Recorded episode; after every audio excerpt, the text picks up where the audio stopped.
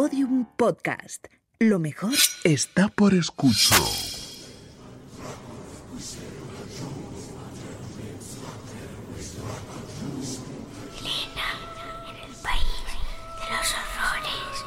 Con Elena Merino en Podium Podcast. Llevo un rato pensando cómo presentar hoy Elena en el País de los Horrores. Y lo único que tengo claro es que debo de darles la bienvenida y darles las gracias por acompañarnos otra vez. Pero no sé cómo afrontar el tema porque se me hace muy raro. Hoy en Elena en el País de los Horrores vamos a hablar de Poltergeist. Vamos a hablar del misterio más clásico que hay. ¿Dónde están mis asesinos? ¿Dónde están mis malos de siempre? Y encima tengo a Manu Carballal a mi lado muerto de la risa. por mi cara de desconcierto. ¿Cómo enganchamos esto en...? Ay, nada más fácil. Sí, ¿no? Sí, claro, claro, claro. ¿Por qué? ¿Qué es un poltergeist? Eh, un duende burlón le llamaban antes, ¿no? La traducción literal. Sí, un cabroncete sería yo creo que la, la, traducción Claro, yo es que pienso en poltergeist y lo único que me viene es eh, la película de la que luego nos va a hablar Salvador La Roca, gran recuerdo además de la infancia, y luego pues muchos casos que, buenos amigos y compañeros, que eso sí, son especialistas y saben de lo que hablan cuando hablan de misterio, pues me han ido contando. Y muchas veces historias muy entretenidas. Yo creo que los, los secuaces lo saben, soy bastante escéptica. Aunque luego me gusta mucho irme a una casa abandonada y creerme que me voy a encontrar algo, pero soy bastante escéptica. Pero no dejan de ser historias apasionantes, ¿no? Aunque luego se desmientan y se sepa que es un montaje, tienen algo de como cuando vamos a ver una película de terror. Pero claro, es que los casos que tiene Manu Carballal en causa de denuncia poltergeist, aquí hay más realidad que otra cosa. Claro. Lo que no sabemos ya es si la realidad lleva sábana y bola y mueve platos y, muebles. Es que vas a flipar tanto con lo que va a pasar ahora. Vas a alucinar. Te voy a explicar, te voy a explicar para, cómo esto tiene sentido. Eh, un poltergeist, por entendernos, es una casa embrujada, una casa encantada, una casa con bicho, una casa con fantasma. Un poco lo de la película, no he dicho ninguna tontería. no, no, para nada. Además que es muy oportuno después el, el comentario de Salva. ¿Y qué ocurre cuando una familia, tanto en el rural como en cualquier ciudad, está convencida, por lo que sea, de que hay duendes o fantasmas en su casa? Eh, que, se convenza a alguien de que hay una actividad paranormal en su domicilio puede ser por muchas razones.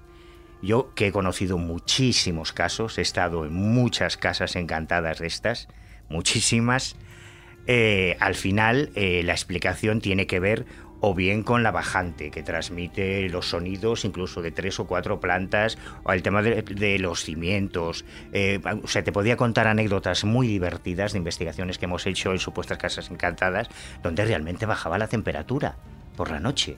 Claro, pero es que por la noche hace más frío. Claro, entonces normal que baje la temperatura. y se oían unos alaridos terribles. Claro, pero es que era una casa que estaba en una montaña y era de madera y se filtraba el viento por las, por las grietas y aquello sonaba el ulular del viento. Oye, que yo vivo en una casa de madera y no. ¿eh? Sugestionaba a cualquiera. no, no. Vive en una casa de madera en Galicia. Es otra, otra experiencia. vale, vale. Hay, o sea, hay muchas anécdotas muy divertidas, ¿no? Por eso siempre es imprescindible, igual que para investigar a un, a un psíquico, es imprescindible un ilusionista, alguien familiarizado con la magia, para investigar un poltergeist es imprescindible un arquitecto que pueda ah. estudiar. Claro, ah, claro, lógico, eso es fundamental. O sea, alguien que diga que investiga poltergeist y que no, no, tenga en su equipo un arquitecto, está haciendo gilipollas. No sé, es absurdo, no tiene, no tiene sentido. Pero ¿qué tiene que ver eso con, con el mundo policial o delincuencial? Pues que cuando una familia, por las razones que sea, se convence de que en su casa suceden fenómenos extraños, ¿A quién, ¿A quién vas a acudir para pedir ayuda? Ghostbusters, es que me lo has, puesto a huevo. es verdad. Bueno, claro, en Estados Unidos probablemente. ¿A quién vas a llamar? Pero aquí en España, eh, y a muchos, a muchos oyentes les va a sorprender, hay cientos de casos, cientos de casos, de informes, de documentos, de atestados, de diligencias tanto de la Guardia Civil si es en el ámbito rural, como de la Policía Local o la Policía Nacional de los Mossos de Escuadra de la Archancha, que en un momento determinado han recibido una petición de auxilio de un ciudadano y claro, su obligación es ir.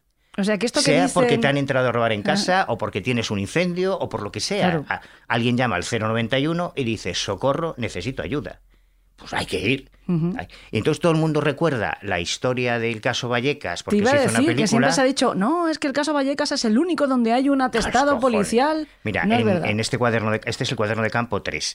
Aquí hay veintitantos casos de informes, con los informes, con Sí, los mismos de hecho se llama causa de denuncia. Claro, ¿no? la causa de la denuncia es eh, El poltergeist. poltergeist. Y aquí tienes casos de la Guardia Civil, de, de los Mossos de Escuadra, de la Archancha, de Policía Local, de Policía Nacional. Pero es que además yo he estado con los policías.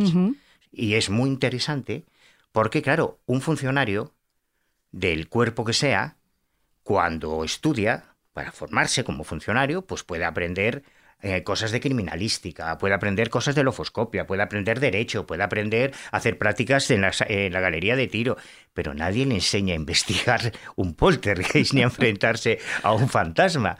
Entonces, claro, es muy, es muy interesante cuando, cuando puedes sentarte con ellos a charlar, eh, que, que te cuenten la experiencia. Recuerdo, por ejemplo, una, una agente de las más veteranas de San Sebastián de los Reyes, que le- después de ese servicio le quedó el moti de la gente Scali de San Sebastián de los Reyes, porque además se parecía. Una Ah. chica súper atractiva, muy inteligente, más o menos con el mismo peinado, tenía un puntillo a Scali, sí, ¿no? sí, sí.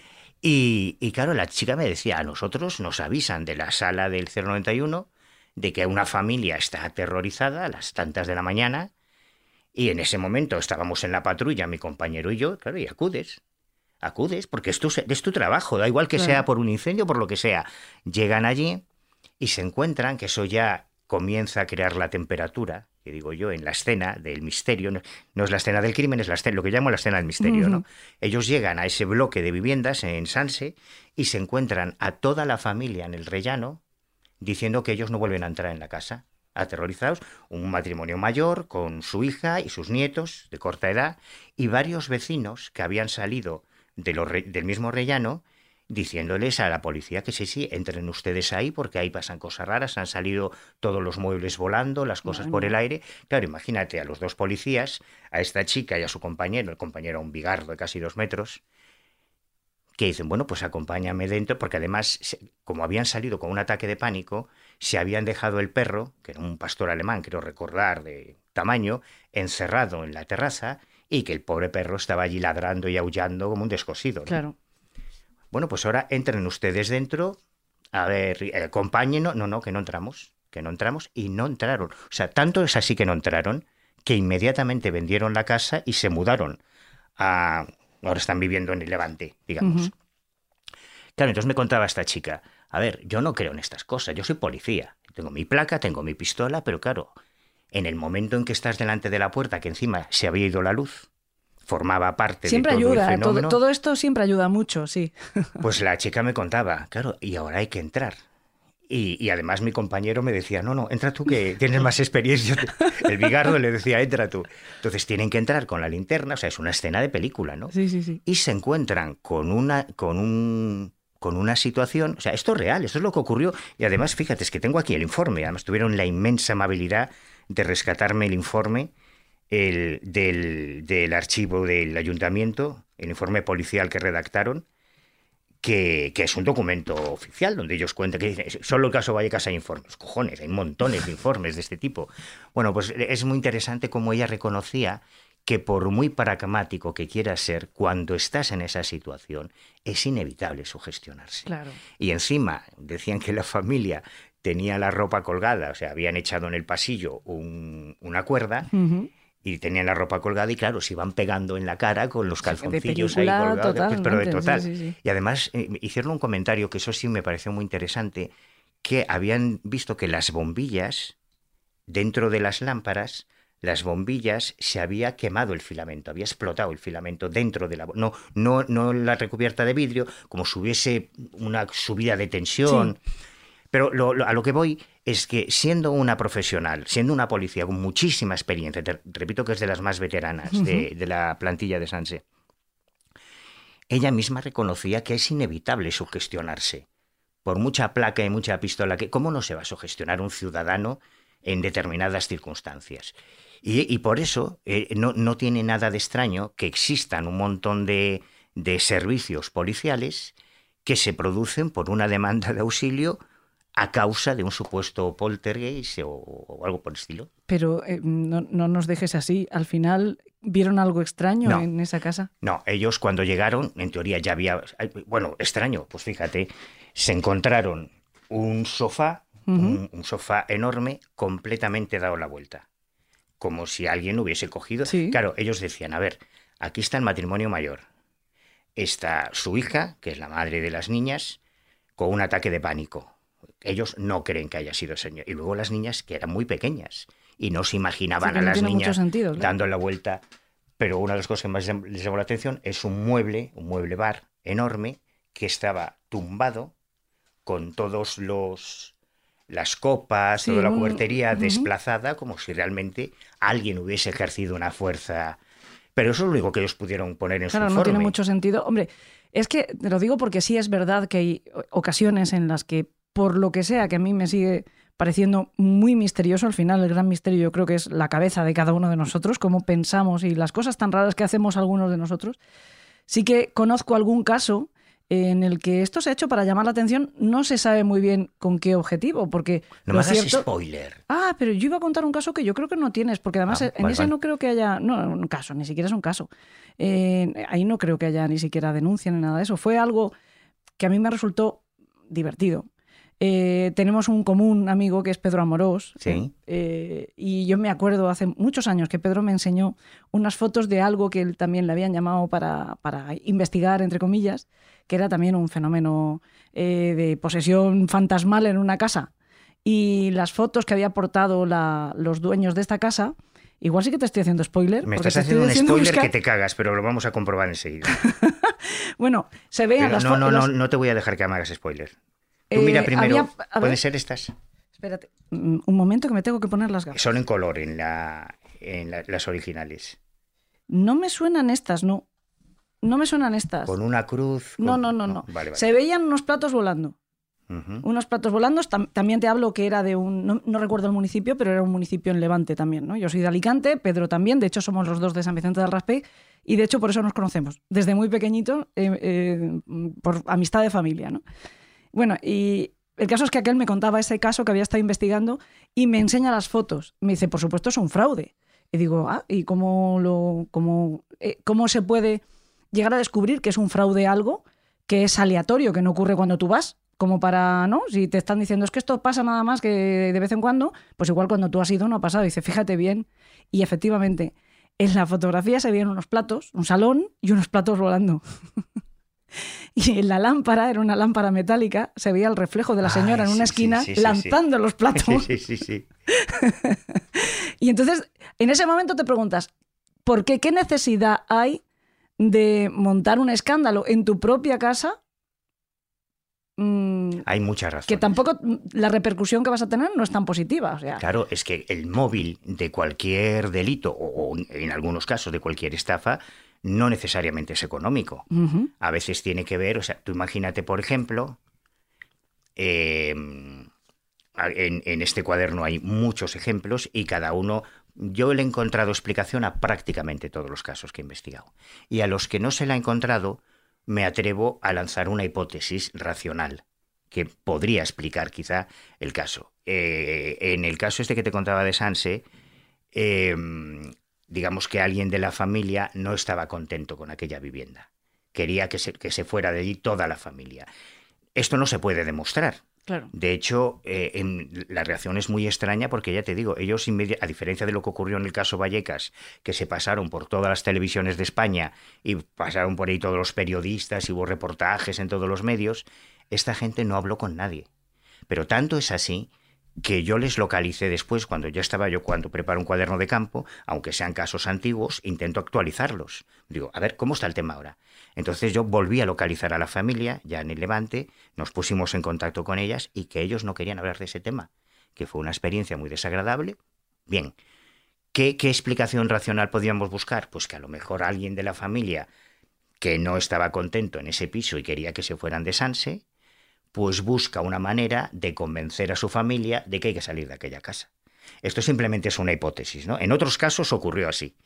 Pero hay muchas razones por las que alguien, si queremos buscar un, un, móvil, pues hay muchas razones. Claro, luego hay que demostrarlo, que ya es más difícil. Hay un trabajo fantástico, perdona que, que haga este inciso también, un trabajo fantástico. Mm, tampoco sé citar como para que lo busquen, pero yo recuerdo haberle oído a Juanjo Sánchez Oro, también amigo, buen amigo nuestro de los dos, eh, hablar hace muchos años en algunos, en algunos programas, etcétera, de una investigación que él había hecho también, mm, que un poco de, eh, mm, Mm, verificaba la hipótesis o probaba la hipótesis de que algunos de estos fenómenos de duende, eh, de poltergeist, eran buscando o una rebaja en el alquiler o un cambio o directamente echar unos inquilinos, ¿no? Claro, claro. Hay, sí, sí, sí, es que hay muchísimas muchísimas anécdotas porque hay muchísima casuística. Además, yo he hecho un, rastreo histórico y es muy interesante cómo tenemos casos documentados incluso con recorrido mediático que llegaron a los medios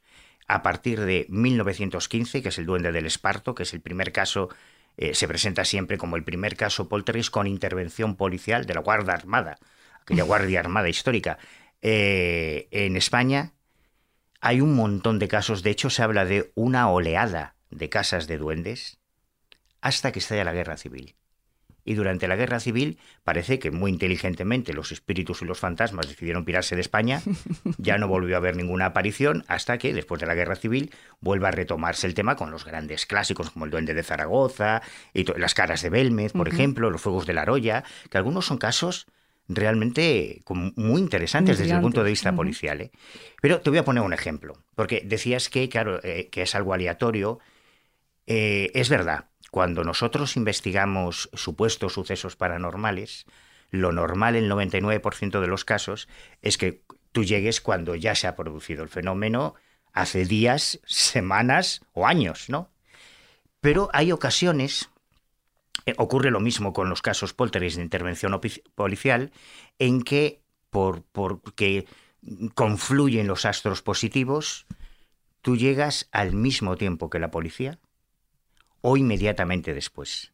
Con lo cual, tú llegas a la escena, pues eso, al mismo tiempo que la policía. Y, a mí me acuerdo solo en dos ocasiones. Una aquí en Madrid, en, un edificio que estaba al lado de la, de la Catedral de la Almudena, y otro muy espectacular en Galicia, en Santiago de Compostela. Digo muy espectacular porque el sujeto, la, la víctima, entre comillas, de ese supuesto poltergeist, durante el, fenómeno sufrió una estigmatización. Se le abrieron unas heridas en las palmas de las manos y en las plantas de los pies. Nos, nos, avisaron muy rápido, Carlos Fernández y yo llegamos prácticamente al mismo tiempo que la policía y de hecho en el cuaderno pude incluir las fotos todavía de las manchas de sangre en el suelo. Luego ya nos fuimos a, visitar al hospital, claro, al, al herido ¿no ves todas las manchas de sangre por el suelo, la ropa del, de la víctima? Claro, esto no es lo habitual. Que tú llegues al, casi al mismo tiempo que el fenómeno no es lo habitual. Pero en algunos casos excepcionales, que es lo que ocurrió en Vallecas, por eso tuvo tanto recorrido mediático, la policía llega y asegura que ha presenciado esos fenómenos que describen los ciudadanos, los, los denunciantes, ¿no? Pero es que ya en el colmo en algunos casos, el funcionario de policía no es que luego te lo cuente y te dé un testimonio, es que llega a grabarlo y a fotografiarlo. Y hay un caso que si quieres escuchamos, porque a mí me parece un documento maravilloso, con una gran moraleja. Sabes que yo todos los casos que escojo para mis cuadernos los escojo porque tienen una moraleja, tienen una enseñanza, cada uno de ellos. ¿no? Entonces vamos a escuchar algo que ocurrió en Puerto Lumbreras en 1996. Este caso es muy interesante por el inspector jefe del Cuerpo Nacional de Policía que lo protagoniza. Y digo que es muy interesante porque este, este policía, probablemente de no ser por una experiencia anterior que él vivió con los reyes de España, porque él formó parte de, fue escolta de los reyes, eh, él no habría prestado atención a algo que tiene que ver con lo paranormal, pues un tío muy pragmático y demás. Pero resulta que durante un viaje oficial de los reyes de España a África, Claro, los reyes, pues como, nuestros reyes actuales, van con un montón de escoltas y entre ellos funcionarios del Cuerpo Nacional de Policía, como, como mi amigo. Y lo que a mí me cuenta, cuando yo lo conozco, que, que yo le decía, mira, digo, no, esto no puede ser verdad. Y él juraba y perjuraba que, eh, es que estoy buscando el capítulo para decirte exactamente cuándo y dónde ocurrió, porque cuando él me cuenta esta historia, él me dice que, bueno, pues que en el viaje iba tal ministro, tal otro ministro, iba la reina Sofía, que siempre ha estado muy interesada Sí, por el mundo de lo sobrenatural, iba don Juan Carlos, que siempre ha sido más escéptico, el emérito, y fueron a tal país, a tal otro, y entonces yo me tomé la molestia, no porque desconfiase de él, sino por contrastar esa información, de buscar toda la información sobre ese viaje real, y es verdad, tal y como él me lo contó, todo lo que me contó, es verdad. Supongo que es verdad también lo demás.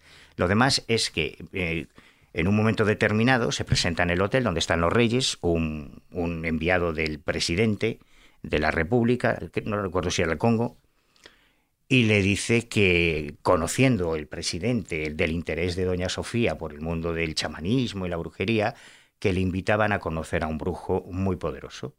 Entonces lo que me cuenta a mí este policía es que los recogen, los meten en un coche, los llevan a medio de la selva a un poblado y que allí presencian y él me decía, yo te juro Manuel que yo esto lo vi con mis ojos, como después de un ritual, de una ceremonia, el brujo hace que una chica comienza a levitar, a levantarse hasta dos metros por encima del suelo. Claro, obviamente eso se puede hacer de a mil maneras con técnicas de ilusionismo. No, no, no hablo ya de que tenga truco o no tenga truco. Lo importante es que aquello le impactó a él tanto que cuando llega esta información de un poltergeist en Puerto Lumbreras, él piensa, "Joder, a ver si esto va a ser como lo que yo vi en África años ha. Sí, y por aquello eso le va- había abierto la mente, digamos. Exactamente. Estaba más receptivo. Exactamente, yo no lo expresaría mejor. Bueno, pues cuando llegan a, a esta casa se encuentran con una familia compuesta por un matrimonio y, y los padres de ella, creo recordar. El joven hecho un cromo, con un brazo en cabestrillo, porque él aseguraba que cuando se producía el fenómeno le atacaba y que toda la familia veía los ataques y que, eh, que, bueno, que lo pasaba muy mal. Digo, bueno, bueno, pues vamos allí a ver si esto es verdad. Entonces se va él con otro compañero y mientras ellos están en la vivienda ocurre lo que vas a escuchar. Ah, sí, sí, sí. Durante la grabación de este documento que vamos a escuchar, esa voz que dice, joder, joder, pero ¿esto qué es? Ese es el inspector jefe de policía que está presente. Pero es que además de estar grabando, toman varias fotografías, que son estas que están aquí, en las que al revelarlas aparecen unas sombras y unas manchas que los, la verdad es que estaban bastante acojonados. Cuando yo estuve en la comisaría con él, decía, mira, machos, que nos ha salido esto en las fotos, es que luego ya se sometieron a análisis las fotos, pero claro, eso fue a posteriori, porque además ahora, mm, sobre todo la gente joven, no entiende que antes había una cosa que se llamaba carrete, Sí, sí. que cuando tú hacías las fotos no veías lo que estabas fotografiando, porque eso había que revelarlo después, o sea que podían pasar días Sí, sí, sí. desde que tú hacías la foto hasta que tú podías ver la imagen. Bueno, pues el caso es que ellos llegan a la casa y lo que ocurre es lo que vamos a escuchar. Dile que por qué te pega. Pregúntale. Oye, ¿qué te he hecho yo? A mí. ¿Qué te he hecho? Si yo lo único que traigo es luz. ¿Qué te he hecho? Ya. ¡Ahí tengo la hasta que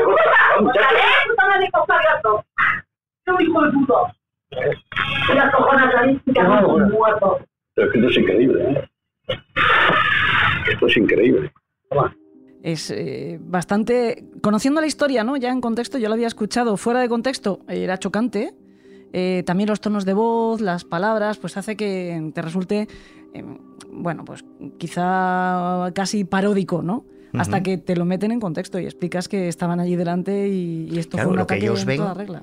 Es que eh, de repente este joven aparentemente acusa el impacto de un golpe y sale disparado por encima de la cama eh, y es- todos esos gritos son de la familia que se está dirigiendo en teoría al fantasma. Sí, sí, sí. Claro, y el policía dice, esto es increíble, esto es Claro, increíble, claro, está claro. flipando, dice, Está pero, alucinando. pero ¿esto qué es? Hay otro, otro, hay muchos más, ¿no? Pero si quieres te voy a, a mostrar otro que se graba Del mismo caso, ¿no? Del mismo caso, sí. Vamos si te van a dar. No te arriba. De Pedro.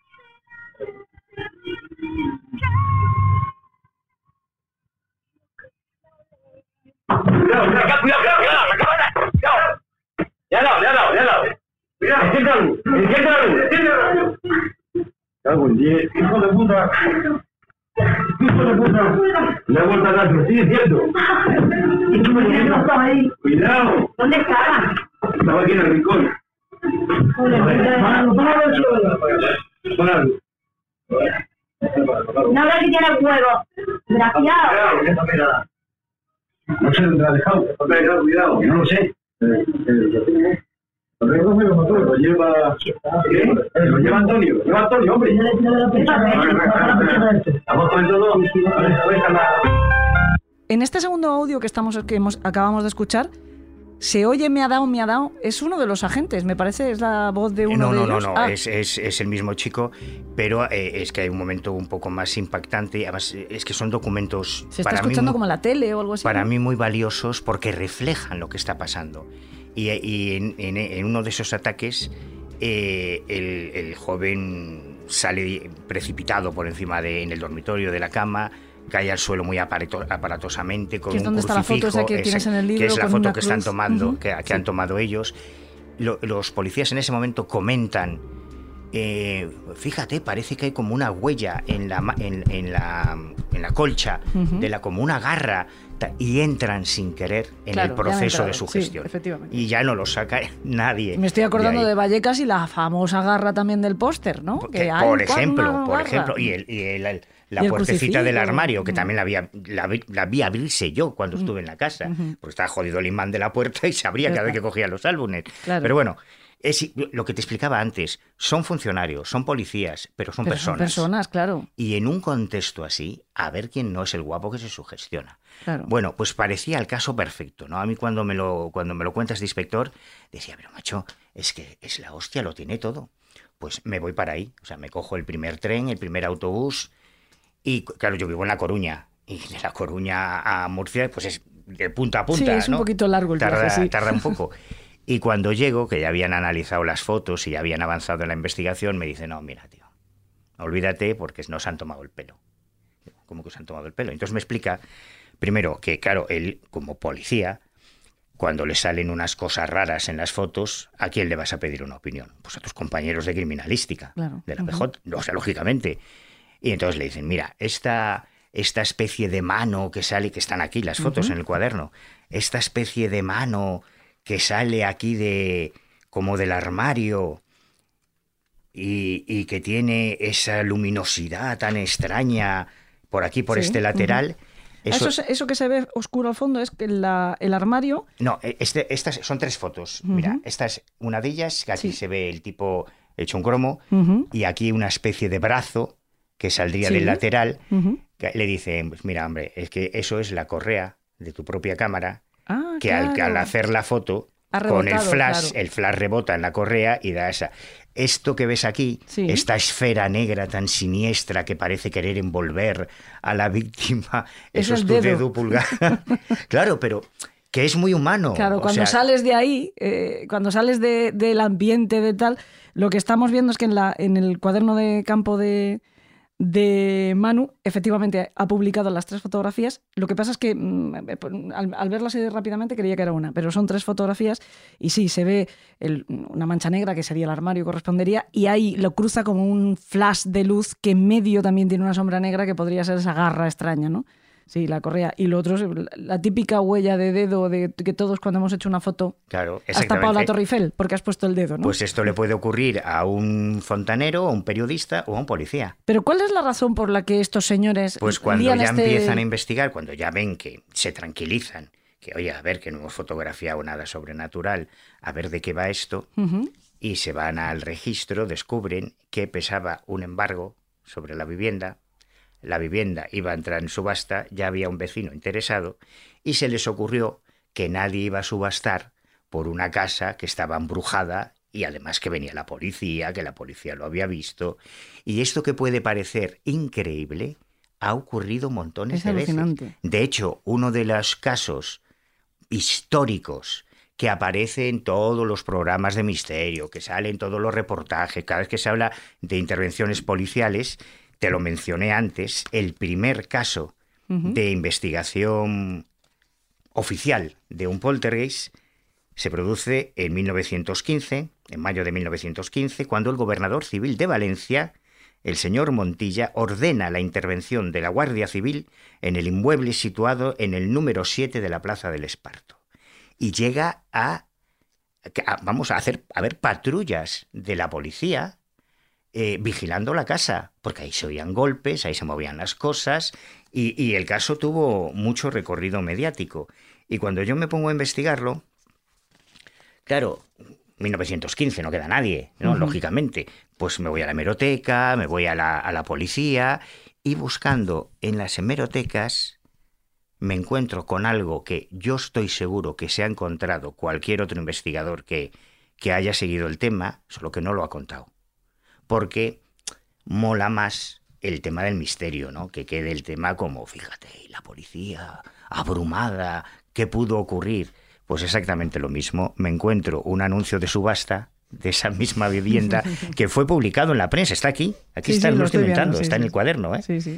Y, y ocurrió exactamente lo, Lo mismo, mismo, ¿no? ¿no? Se te ocurre, bueno, me van a quitar la casa, pues ¿qué puedo hacer? Porque hay un, eh, además era un tema de una, una, una herencia familiar y la casa iba a pasar a otro, a otro de los hermanos. Y dijo, no, no, pues si la casa está poseída, mi hermano que es un acojonado, pues no va a querer meterse aquí. Entonces, ¿ves cómo no te estaba tomando el pelo? Como si hay una sí, sí hay, razón. sí, sí, es cierto, sí. Es, la verdad es que eh, es un poco decepcionante al final, ¿no? Porque a mí me pasa un poco Bueno. como a Malder, que yo quiero creer, pero ¿Quieres que te cuente uno que te permita creer? eh, que me permita creer en que los seres humanos somos un poco bajunos o que me permita eso, creer eso- que pueda haber eso ya algo. no es creerlo, eso es una evidencia. No, que, hay, que haya algo más. Sí, Porque luego, sí. luego hay un par de casos sorprendentes, aunque no sería exactamente poltergeist, pero hay, hay casos muy Ya extraños. nos hemos metido en, en- en harina. Esto es Elena en el país del misterio hoy, esta noche. Bueno, pero es un Este misterio día, mm, cuando lo escuchen. con mucha policía por el medio, o sea que... Pero aquí te voy a hablar de un asesinato, que esto te va a gustar Entonces más. sigue siendo de los horrores. Bien, entonces vamos a hablar de un crimen. El caso del fantasma de la habitación 204. Tiene nombre de novela de Agatha Christie. Absolutamente, absolutamente. Y esto ocurre muy cerquita de donde estamos, aquí en Madrid, eh, cuando un empresario se desplaza a- aquí a Madrid para, para tener una serie de reuniones de trabajo y eh, contrata una habitación para pasar la noche en el Hotel Praga, en la calle Antonio López, eh, de aquí, al lado de Madrid Río. Estamos cerca. Está, se nota ya está asintiendo. se nota la presencia del ente por aquí. Bueno, pues este hombre, pues claro, tiene sus reuniones y por la noche llega al hotel y cuando se va a meter en la cama, lo que él asegura es que de repente se aparece en su habitación un tipo que él describe con unas características físicas determinadas. Claro, él piensa, un ladrón, pero ¿qué, es lo que quiere? Llévese lo que quiera. El tipo no contesta, eh, eh, lo que hace es aparentemente meterse en la cama, como si esa fuese su habitación, y cuando se mete en la cama desaparece. Claro, este tío tiene un ataque de pánico, Hombre, tú dirás. llama a la recepción, yo me voy de aquí. Pues yo llamo a los bomberos. Lógicamente, ¿no? Pero tiene la feliz idea de comentárselo a un amigo suyo, policía. Policía Nacional también, en este caso. ¿Y este, este de qué tiempo estamos hablando? ¿De qué año? Esto ocurrió en 1994. Ujú. Y entonces eh, él describe lo que le ha pasado a este amigo policía de aquí de Madrid. Describe a el fantasma que él vio Y coincide con una víctima. y coincide. Claro, el, el- el policía decía, "Jo, es que a mí me suena mucho esto del Hotel Praga.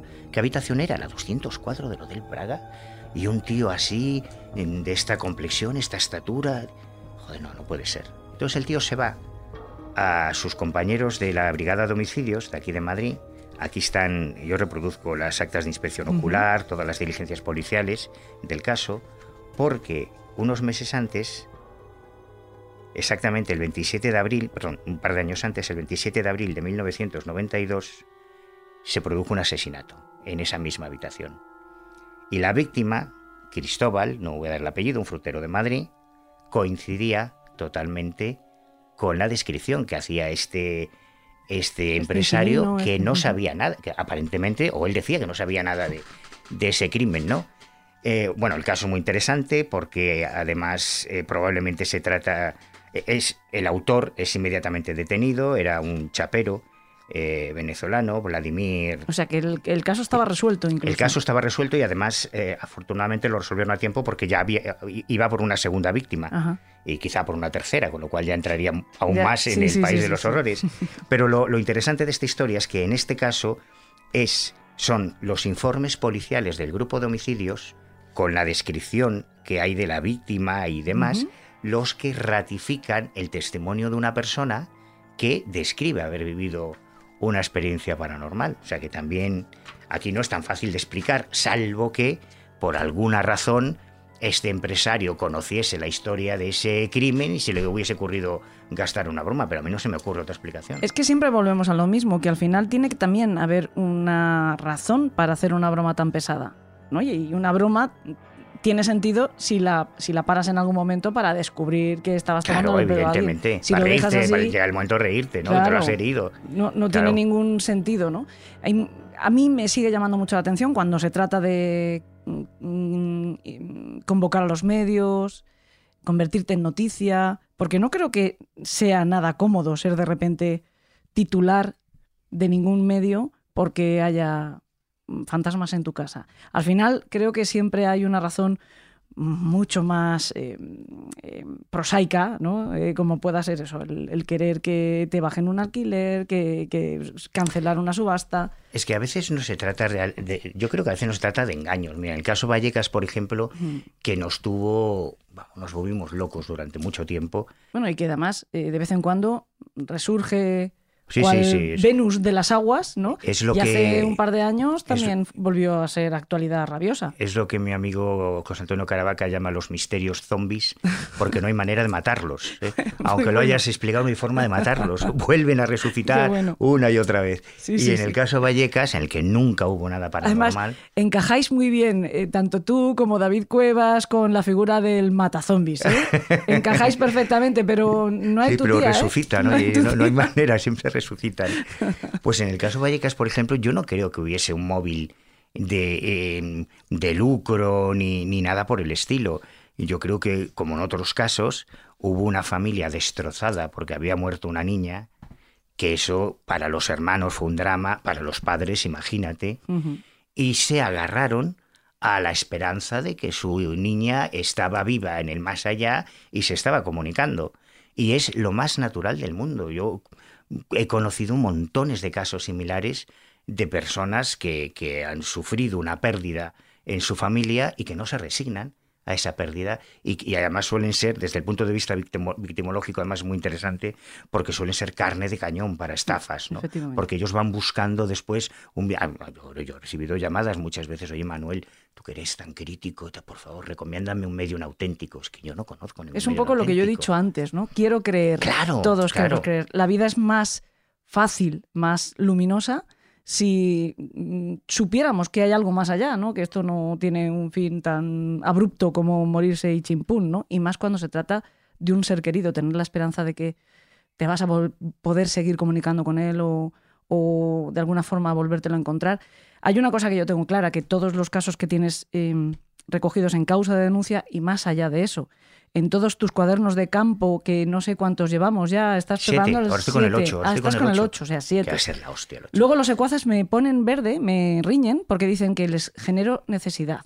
Porque hablo de libros muy buenos y que, que no paran de gastar dinero. Bueno, pero es que esto es una inversión. Doy fe, doy fe, doy Esto fe. es A mí también me hace gastar dinero. Entonces, eh, hay, que, hay que tener ciertos documentos, hay que tenerlos cuando tienes interés por, por aprender estas cosas. Pero bueno, yo decía que si hay algo que tienen en común todos los casos recogidos en Poltergeist, en caso de denuncia Poltergeist, eh, cuya portada, por cierto, Bueno, Bueno, pues tiene bueno. mucho que ver con, con el compañero que viene a continuación, luego lo contamos. Lo contamos, vale, vale. Que para cuente, que ya que se siente aquí en con el micro avergonzado. ¿eh? Bueno, pero también más allá de eso, los, och- los otros siete, más el que estás mm, preparando, más los que vendrán, que yo no sé cuántos mm, cuadernos va a tener esta colección, espero que muchos, tienen algo en común todos ellos, que tienen a su vez, es el mismo factor que tiene en común todo lo que has venido siempre contando a Elena en el País de los Horrores, la creencia.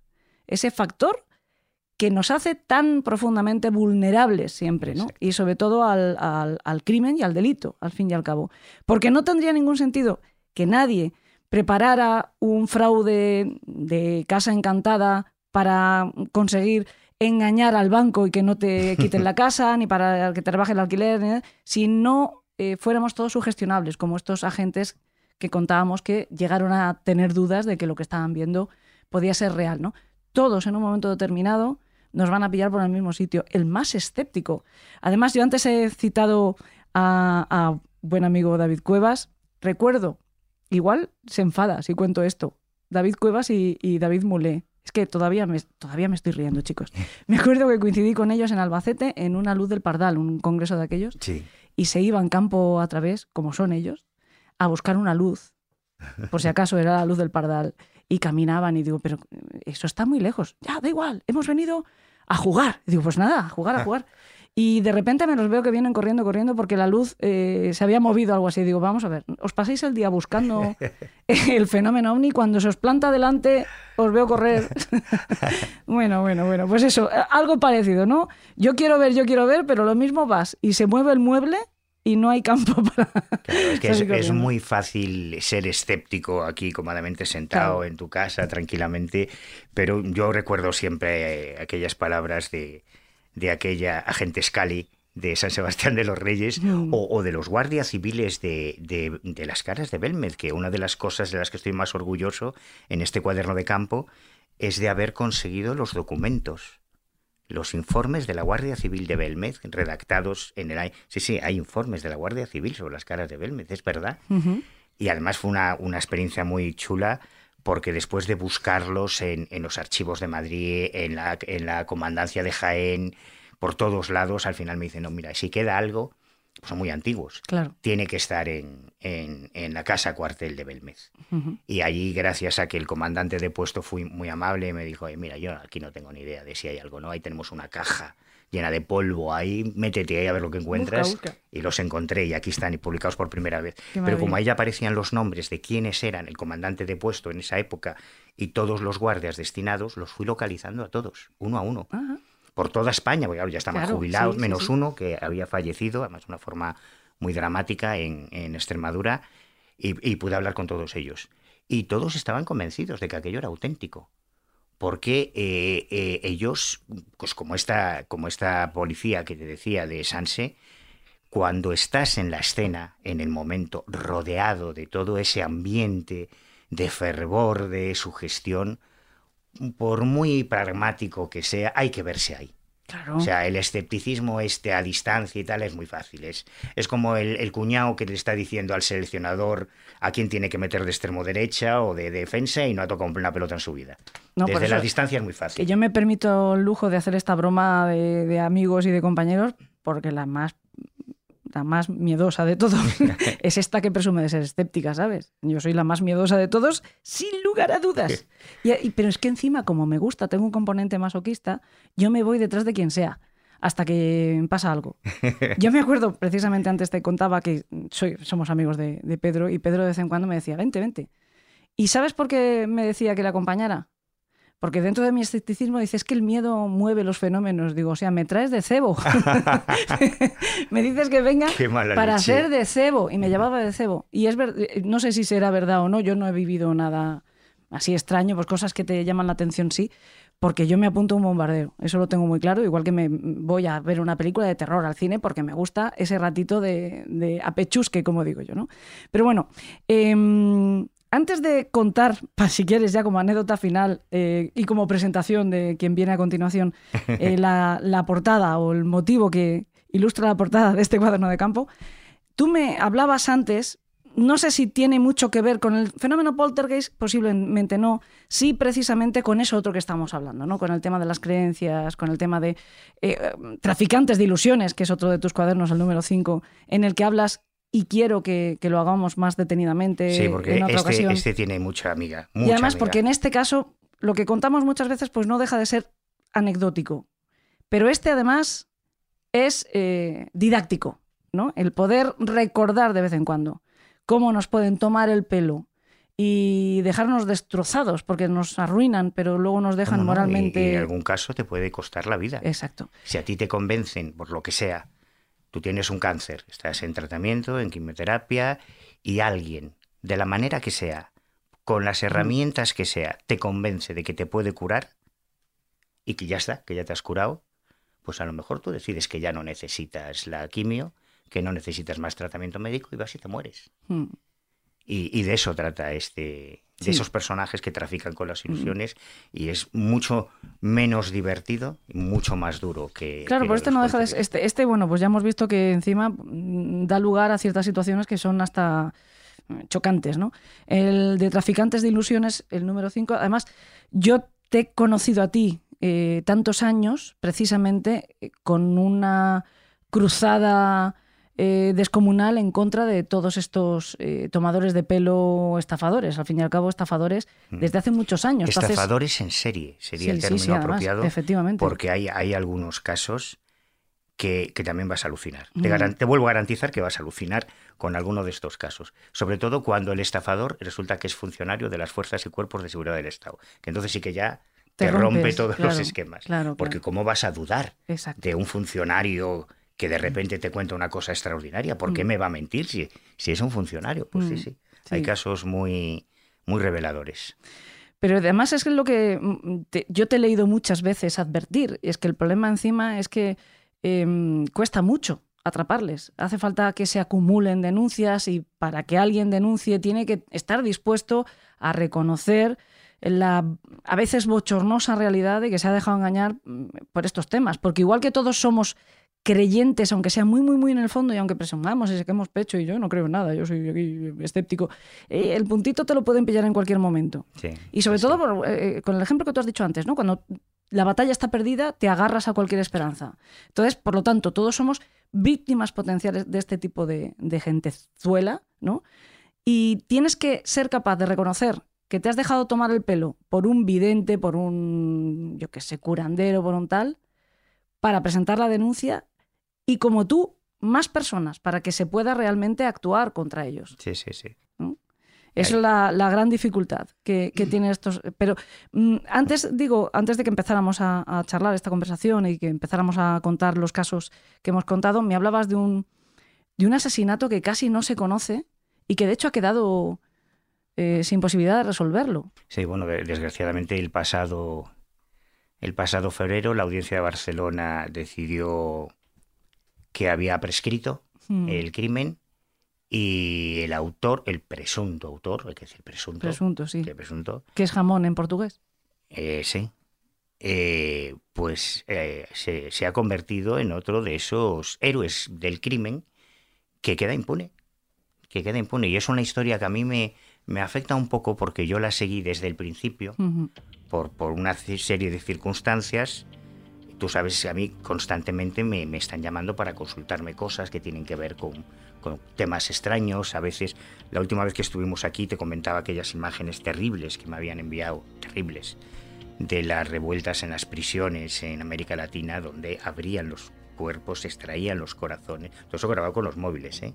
No, no es una película, eso fueron grabaciones reales que me enviaban para ver si detectaba algún indicio de ritualidad en, ese tipo de prácticas en las prisiones. Bueno, cosas terribles. Ayer mismo, ayer mismo estuve con dos em, miembros de Guardia Civil por un tema de sectas también que te estaba comentando antes, que ahora está en marcha. Entonces, en un momento determinado, alguien me comenta un caso de desaparición de una chica hace, hace 40 años.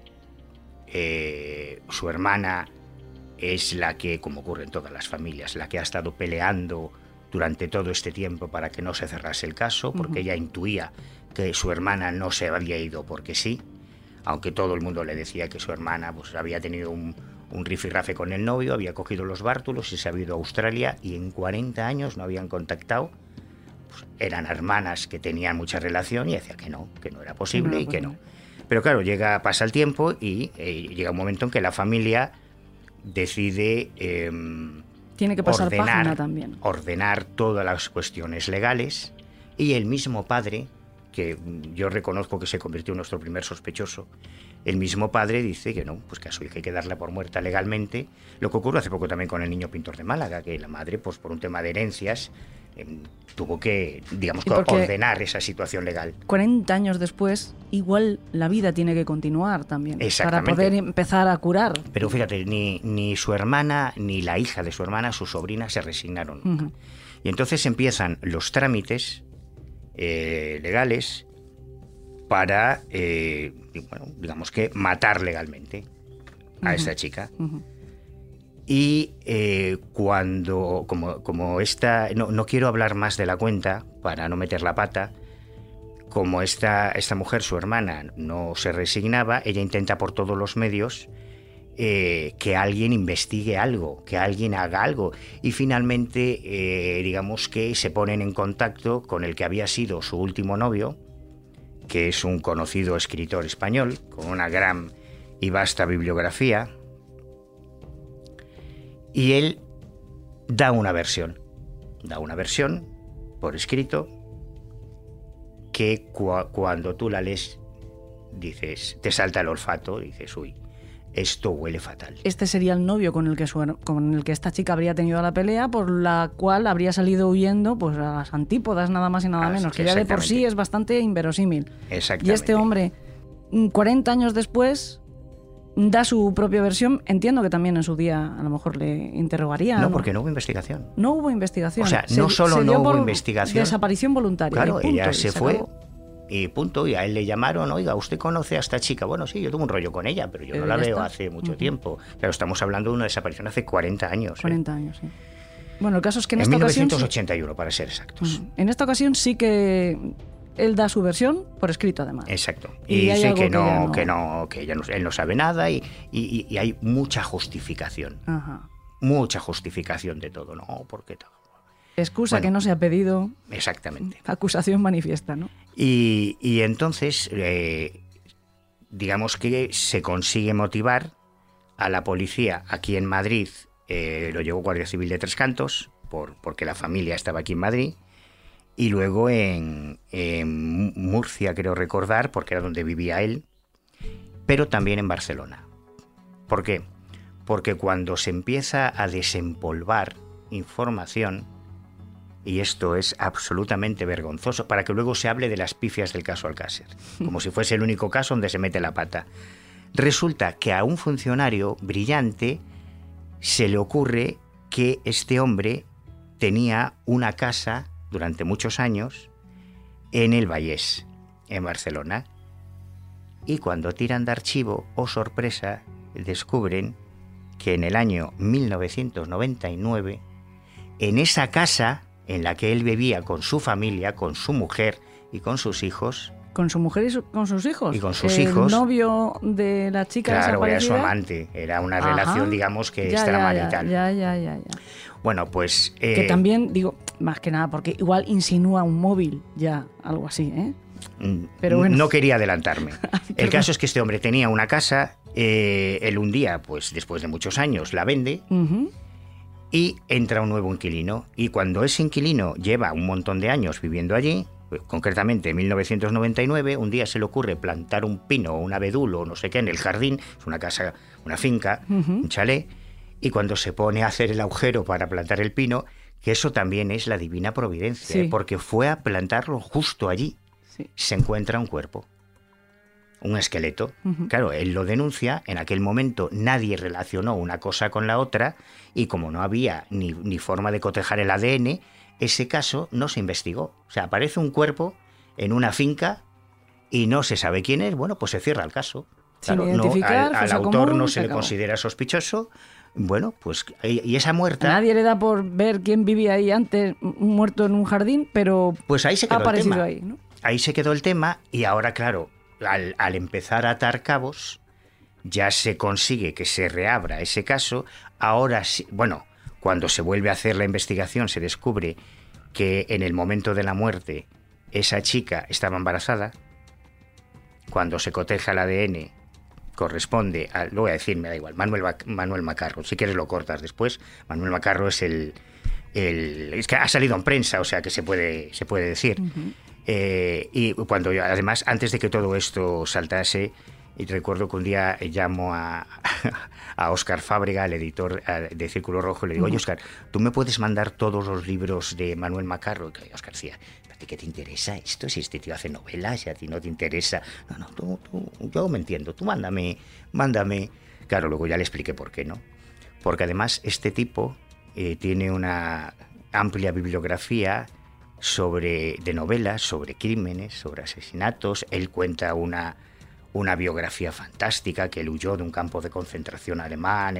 O sea, es un, un tipo muy curioso, pero lo, inter- lo importante a nivel de los hechos actuales es que después de 40 años se encontró a esta chica desaparecida, había sido asesinada de un tiro en la cabeza, en la nuca, había sido enterrada en la casa de su amante, estaba embarazada de su amante, y cuando ya todos eh, íbamos a descortar el, a descorchar el champán, ¿no? Porque fíjate, caso resuelto. más claro imposible.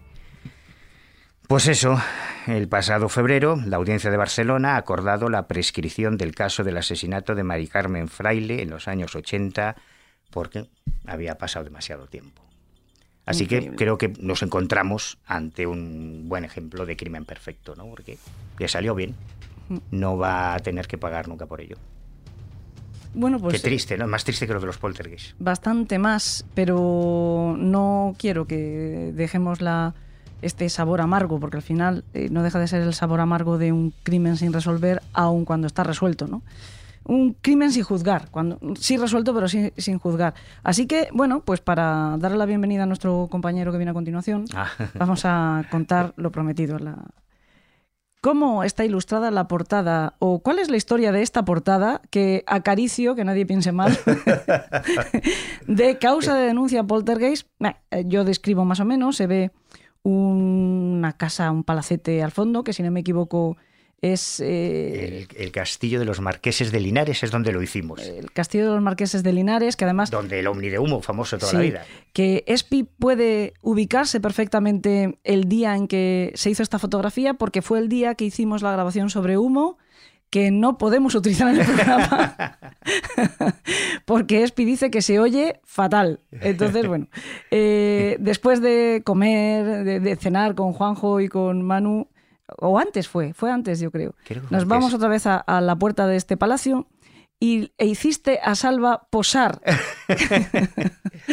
Claro, a ver, es lo que tiene la autoedición. con unas esposas para. O sea, digamos que el, el culete de Salva se disfrazó de culete de policía, ¿no? Sí, para sí, sí. esta portada. Claro, es lo que tiene la autoedición, que cuando no tienes medios, pues tienes que echar mano del ingenio y de los amigos. Y como a mí no me sale lo de hacerme una foto al culo, yo no soy capaz de hacérmela yo solo, pues le pedimos a, a Salva, con esa planta que le caracteriza y ese culete que tiene, que posase como, como No, un agente Malder. La gran la decepción de los fans de Salva es que después el pudor os impidió ponerlo en primer plano y se le ve un poco, nada, se le ve un poco Claro, la más cacha. elegante, ya sabes Nada que más. es la diferencia entre el porno y el erotismo. Esto Es es más.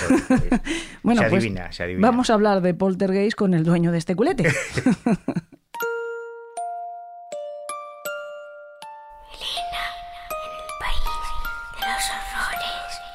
Con Elena Merino en Podium Podcast.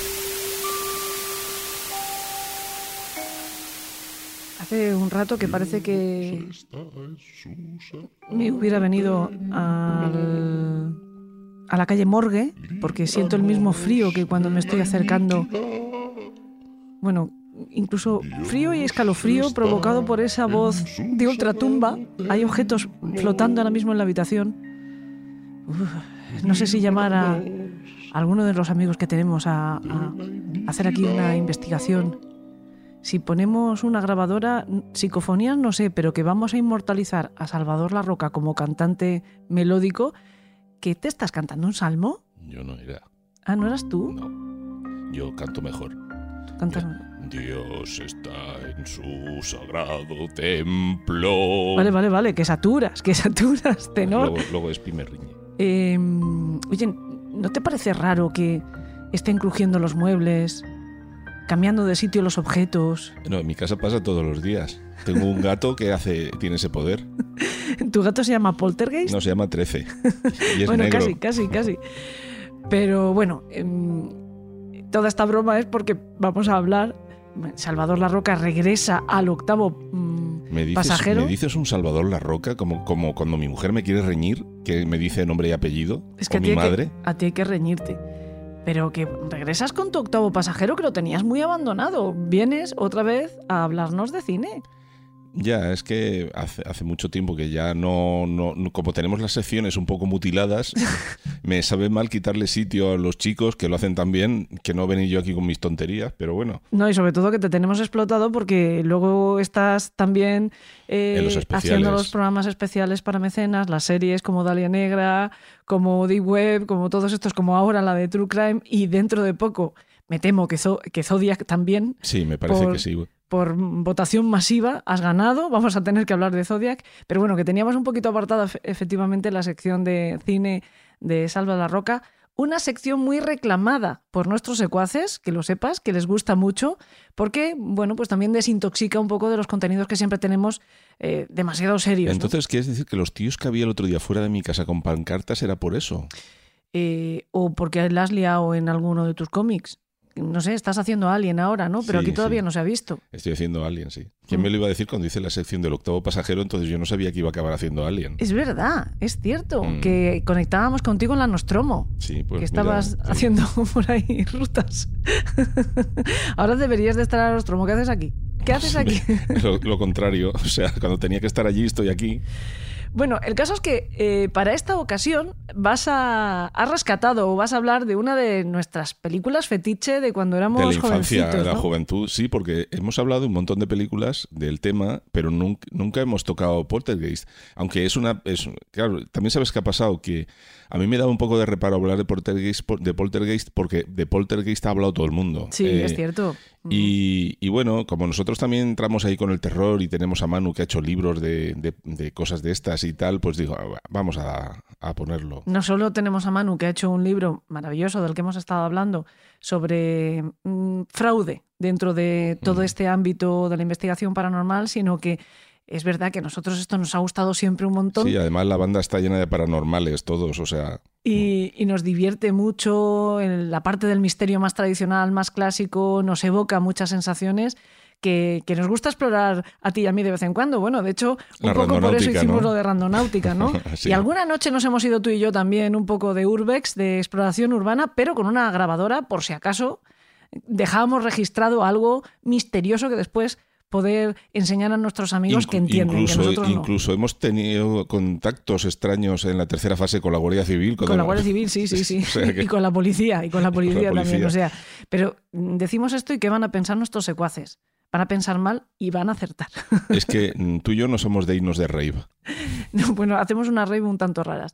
Pero bueno, estábamos también haciendo esa broma de cantar el salmo este de Dios está en su sagrado templo, líbrenos de la iniquidad, porque yo creo que es una de las escenas, mm, diría, más míticas del terror en el cine en general, aunque los verdaderos especialistas y los que entienden se me puedan tirar al cuello, pero yo como mm, espectadora eh, o como aficionada al cine, la recuerdo con verdadero escalofrío. Y es esa escena, eso sí, de la película, la segunda parte de la película de Poltergeist 2, cuando aparece el personaje más espantoso que tienen, que es el, el- iba a decir el ciudadano Kane, No, el reverendo este, Kane. este dejó de ser ciudadano antes de eso ya.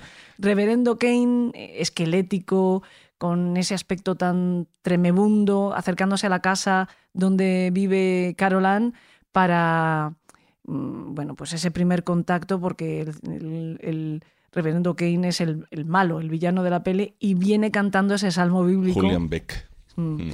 Que bueno, pues resulta al final simplemente su aspecto, esa escena es eh, tremenda. ¿eh? Sí, sí, el, con- sobre todo su, su extrema delgadez, su boca, ¿no? Con tantos dientes, que los ves todos. Digo yo que tendrán lo mismo que el resto del, del Sí, mundo, pero, pero, se le veían mucho. Bueno, distribuidos el- de otra forma. El, el caso es que el tío daba repelús. Mm. Y yo lo he visto en otros papeles fuera del de Reverendo Kane, con el pelo largo y tal, y seguía dando repelús. Es, que es el, el pobre hombre daba repelús. Pero bueno, como decimos, esta es la escena que, que- que queríamos recrear de alguna forma, pero es de la segunda parte. Sí. Vamos a empezar mejor casi por, la primera, ¿no? Sí, es que Poltergeist realmente es una trilogía. Incluso hay un reboot en el año 2015 que no he visto. Esa es, esa es la única que no he visto por- porque, porque tengo entendido que copiaba los, los puntos importantes de la primera película con un tono un poco paródico, no, no paródico, sino intentando de estas pelis que ahora todo hacen una broma cada tres segundos Mm. y tal. Entonces, a mí como que no me interesó mucho, aunque el protagonista era Sam Rockwell, pero no me, no me, no me, ¿sabes? Pero bueno, en, en principio mm, queríamos hablar de la principal, que es Poltergeist 1, aunque luego la segunda no está mal, Mm. No está mal, pero ¿no? la tercera es Caída en Picado. La tercera podemos dedicarle un rato a hablar, como medio segundo, el tiempo necesario para decir no la vean. La tercera, la tercera lo único que tiene de relevante y por la triste noticia del fallecimiento de la niña, ¿no? De, Sí, de que da lugar además a esa leyenda, Sí, ¿no? Que entre otras en cosas, sí. Si es que realmente la, la película es del año 82. En, Estado, en, en Su- en Sudamérica se llamó eh, Juegos Diabólicos, Poltergeist Juegos Diabólicos, y, y en España Poltergeist Fenómenos Extraños, pero realmente el nombre es Poltergeist. Lo que pasa es que a lo mejor en esa época pensaban que solamente Poltergeist no iba a enterarse nadie de qué va a ir, ¿no? Parece una palabra alemana que quiere decir don- De hecho, duende es- juguetón. De hecho, creo que es alemán, ¿no? O de origen alemán la Sí, palabra. creo que sí. El, el tema es que esta peli está dirigida por Tobe Hooper, el, el director de La Matanza de Texas, y todos, sin embargo, todos pensamos que es de Steven Spielberg. Sí, es cierto. Ujú.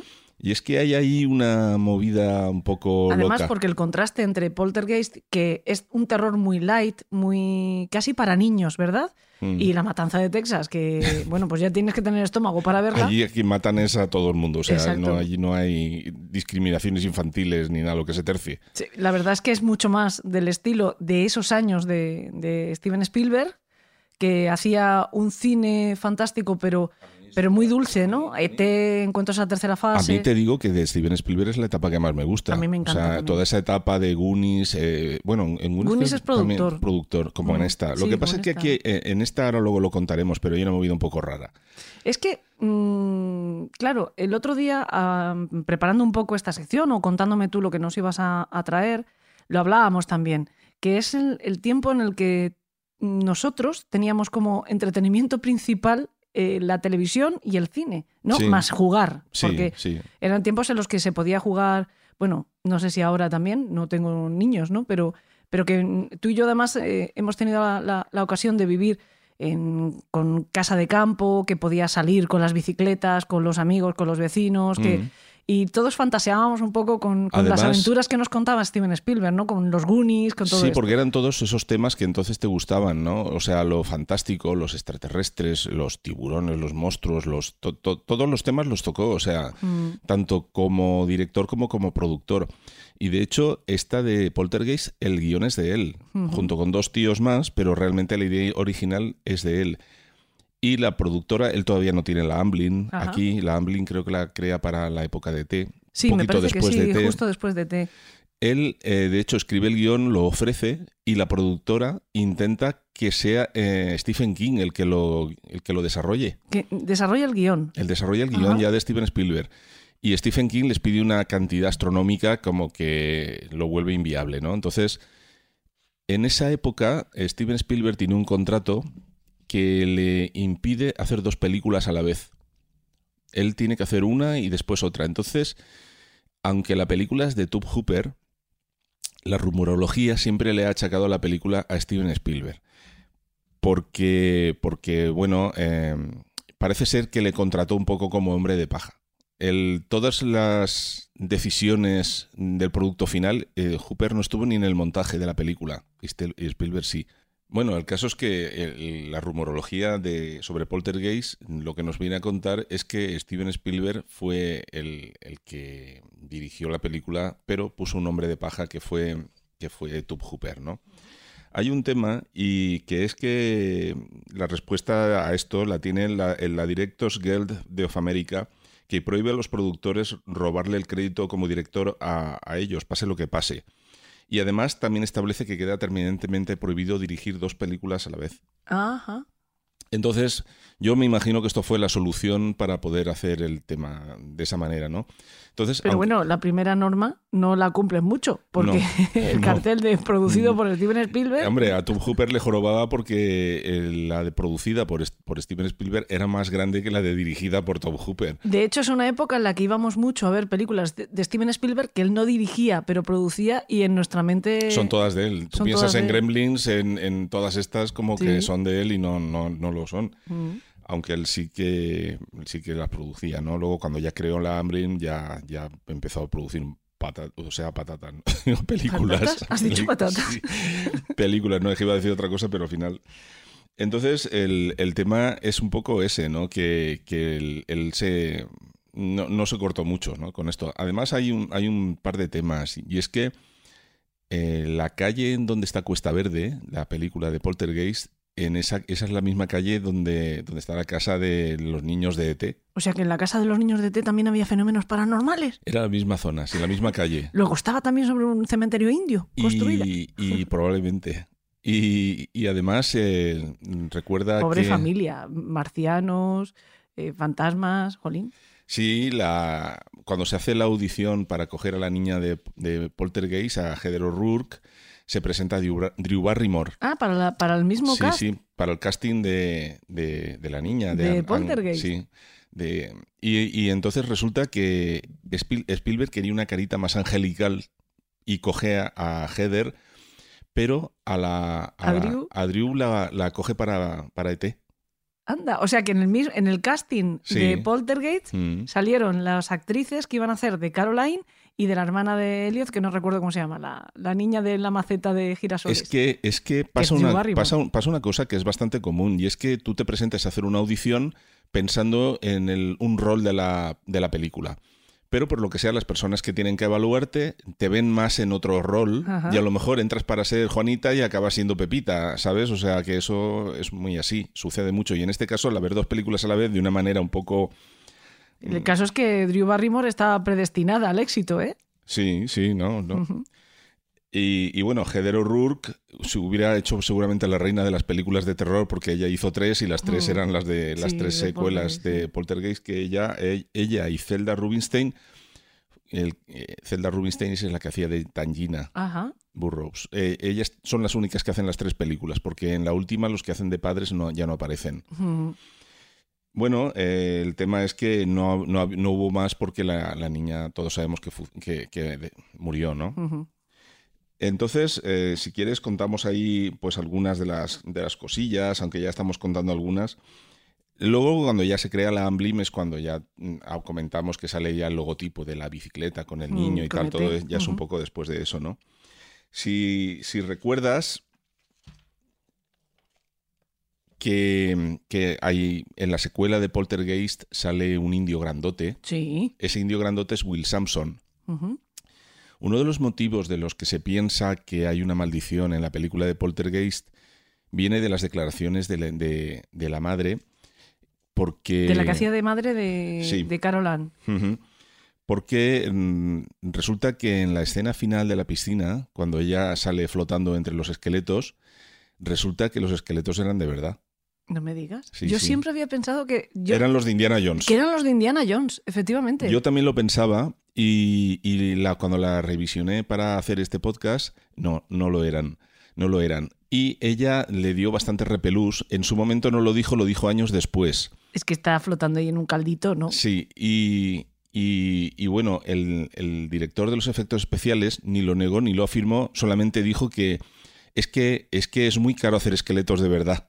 O sea, eh, hacerlos de mentirijilla, con lo baratitos que son ponerlos de O sea, verdad. de me refiero a hacerlos de verdad, no a hacerlos, a hacerlos creíbles, que era más caro que. Y yo no sé de quién serían, pero el caso es que el indio, Will Sampson, que él decía ser chamán, hizo un exorcismo para que eh, los malos espíritus se alejaran del- de, Para las que esos, producciones. esos pobres esqueletos, los, las almas de esos pobres esqueletos descansaran en paz, ¿no? Sí, y el, el tema del- de, la, de la esta maldita es porque, porque hubo cuatro muertes a lo largo de las tres secuelas, ¿no? Si recordamos, la actriz que, que hacía de hermanita de, de Caroline, Ujú. esa chica, que era una adolescente, esa chica murió a- ¿También? estrangulada por el novio, sí. Sí, o sea, encima hay un crimen Sí. relacionado, no relacionado con la película porque no tiene nada que ver, pero, pero bueno, que también hay un- una anécdota, una historia criminal vinculada de alguna forma con, con la producción de Poltergeist. Sí, Dominic Dunn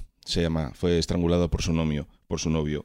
Luego en la segunda parte, el reverendo, el reverendo Mm. Warren, este digo, sí, El reverendo Warren es de los del sí, Lelutier. sí, ¿eh? Kane, Kane. Kane. Yo le cambiado a El Ciudadano y he hecho a reverendo, Warren. el reverendo Kane murió de un cáncer de estómago durante el rodaje, incluso. O sea, Mm. De- bueno, pero eh, a mí aquí, por ejemplo, me parece que es un poco forzar el tema de la, sí, de la porque maldición. el hombre tiene pinta de estar Es muy que ya malito. estaba enfermo, sí. y Él probablemente sabía que iba... le ficharon porque ese mal aspecto que tiene, desgraciadamente era porque estaba ya en una fase muy avanzada del cáncer y está demacrado. Sí, pero Y si claro- te fijas, él, la última escena prácticamente que hace es la del el Dios está en su sagrado templo. Cuando llama a la puerta de la casa para que le permitan entrar y hablar en mar del indio, ¿no? O sea, a partir de ese momento ya lo que vemos son encarnaciones de, de su versión de efectos especiales, pues cuando el otro se sienta en el sofá y resulta que él está en su forma fantasmal sentado allí, o el gusano que sale de la botella. Otra escena. Sí, también de esa muy hablaremos. impresionante. ¿sí? De- hablaremos ahora. Will Sampson, el propio personaje del, del indio chamán, también murió en el 87 por complicaciones a hacerle un trasplante de pulmón, ¿no? Y la propia Heather O'Rourke, que falleció a los 12 años en víctima de una estenosis intestinal, ¿no? Es, yo creo que la, la muerte más dramática y más famosa vinculada con, con estas películas, la Sí. de la niña.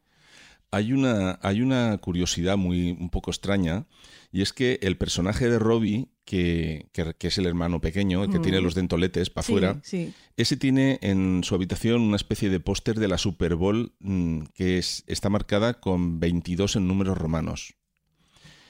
Y, y esas- esa Super Bowl se llevó a cabo seis años después del estreno de la película.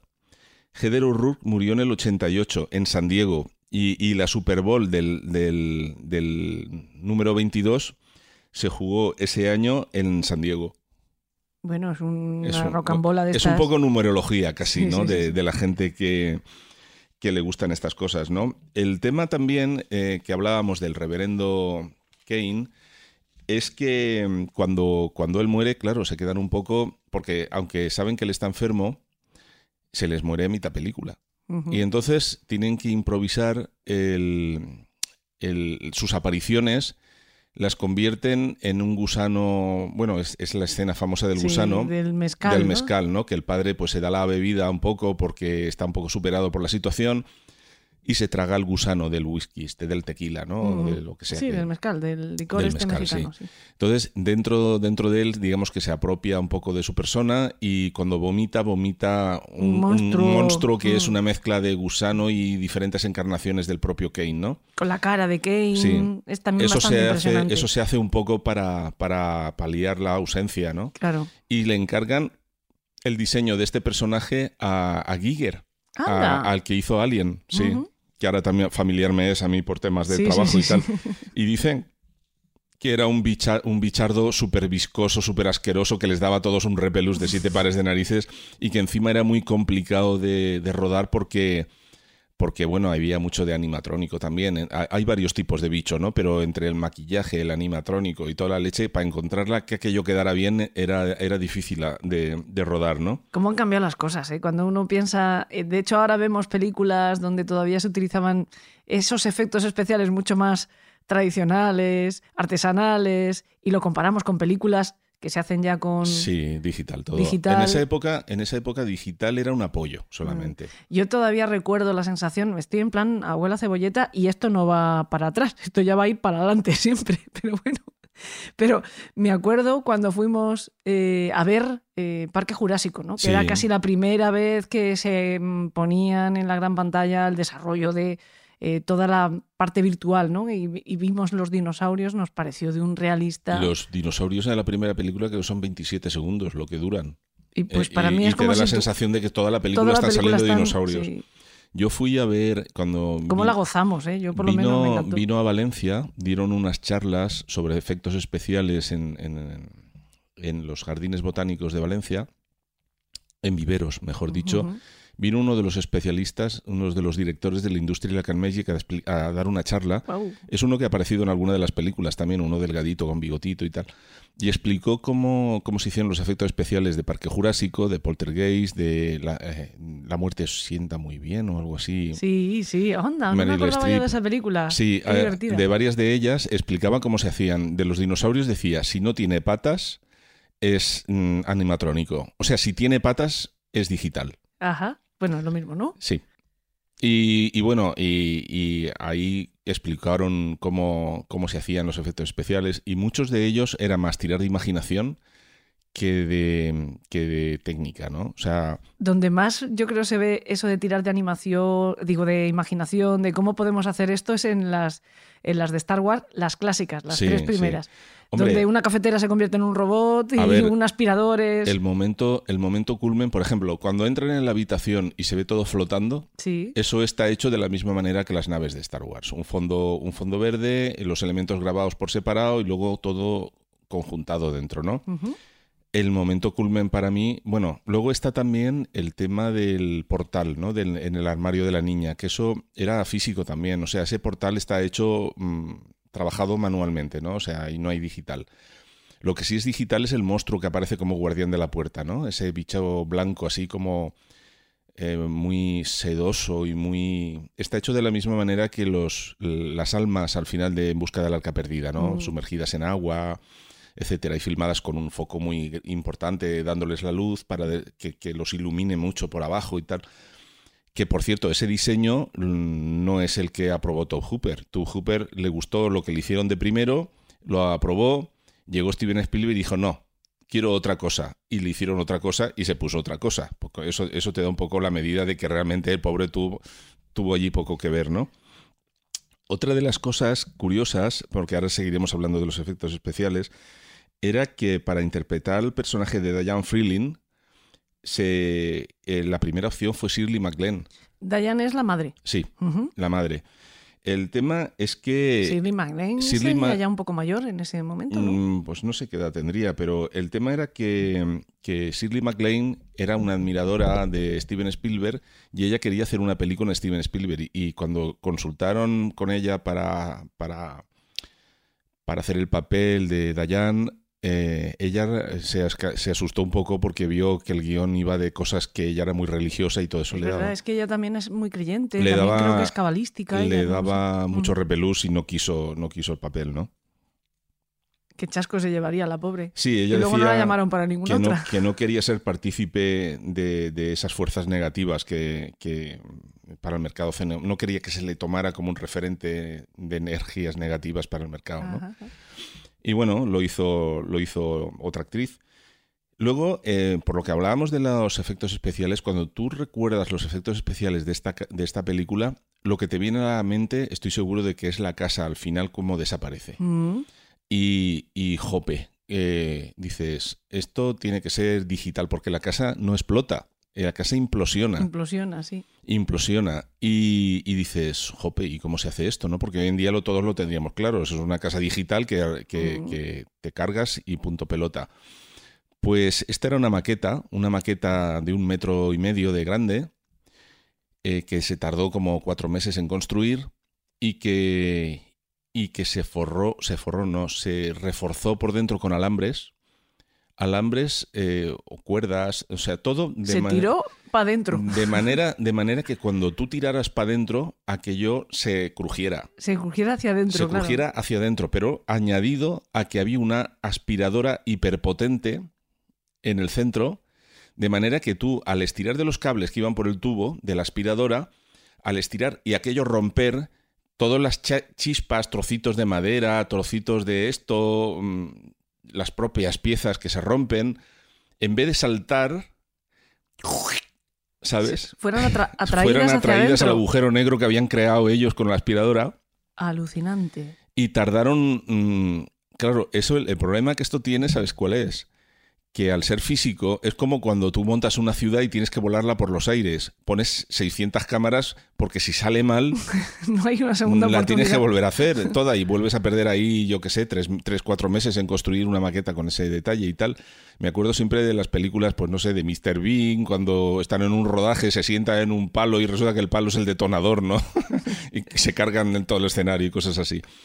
Y bueno, luego eso lo que pasa es que se enriquece con efectos especiales, o sea, que tardaron también dos meses más en hacer la, la iluminación. Pero además en este caso, porque si tú tienes una única oportunidad, pues para volar por los aires un plató que te ha costado, además de muchísimo dinero, mucho tiempo de, de crear, en este caso es que encima es algo pionero. Yo no sé si se habría hecho eh, en alguna ocasión anterior o directamente tuvieron que inventar la no, manera. Entonces, eh, a ver, eh, yo nunca había visto una implosión. He visto millones de explosiones, como todos, creo. ¿no?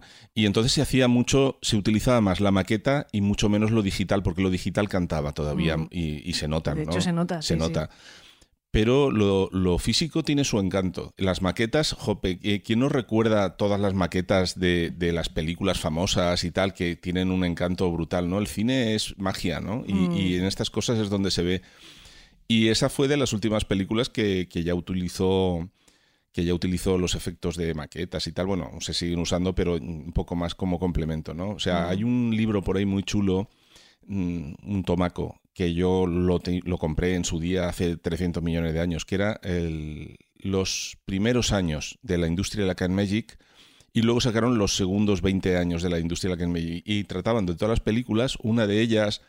Una que a ti te gusta mucho, las aventuras de Sherlock Holmes, el del joven Ah, Sherlock sí, Holmes, sí, que a- recuérdate Holmes, que había allí una lucha de una vidriera, Sí. también eso también explicaban cómo estaba hecho y tal, era era chulo, ¿no? O sea, También es otra de las películas que tiene por ahí rondando a Steven Spielberg, creo. No sé si meto la pata. sí, sí, tam- también, también. tienen, Ujú. tienen rondando, ¿verdad? Sí, es que, eh, es que, a ver, ellos crearon, bueno, ellos no, eh, George Lucas crea la industria de la Can Magic para hacer Star Wars. Ujú.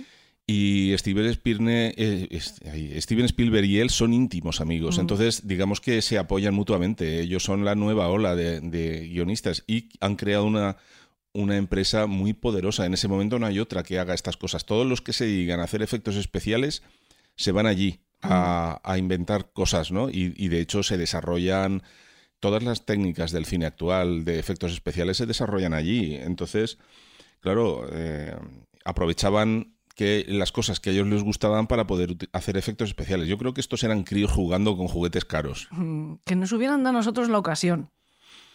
Sí, sí, Que no, no. a nosotros- A ver, a mí que me gustan todas estas cosas más que un tonto una gorra cuadros. o Si sea. nos dan un teléfono móvil y hacemos un cortometraje cutre, con, con- con los programitas de ordenador que tenemos Sí, nosotros, sí. ¿no?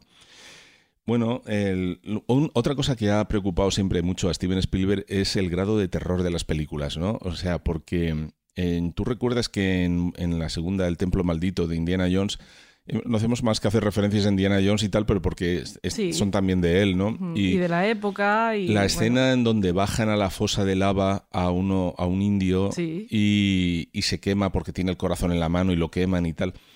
Él añadió unas llamas por delante de la cámara para quitarle dureza a las imágenes, incluso se disculpó por, por lo crudo del tema y tal. A este le ha preocupado mucho el grado de violencia siempre en las películas.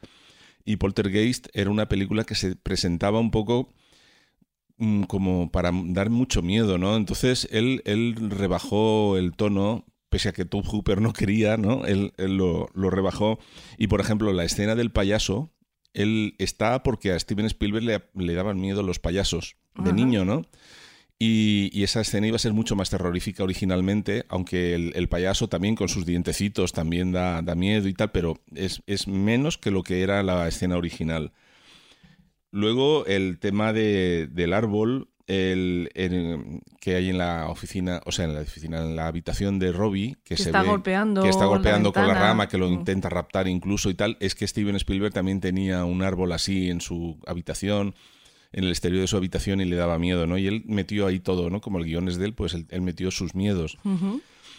Pero eh, había también pues rebajas, ¿no? Cuando recuerda cuando Caroline está delante de la tele por primera vez y está hablándoles a la, a la pantalla llena de nieve, ¿no? De la que ahora ya es Mm, que es el- imposible. la imagen que todos tenemos Mm. en la mente, que de hecho es el póster, ¿no? El Sí, póster de, sí, ella- el póster de ya, Poltergeist. ya están aquí.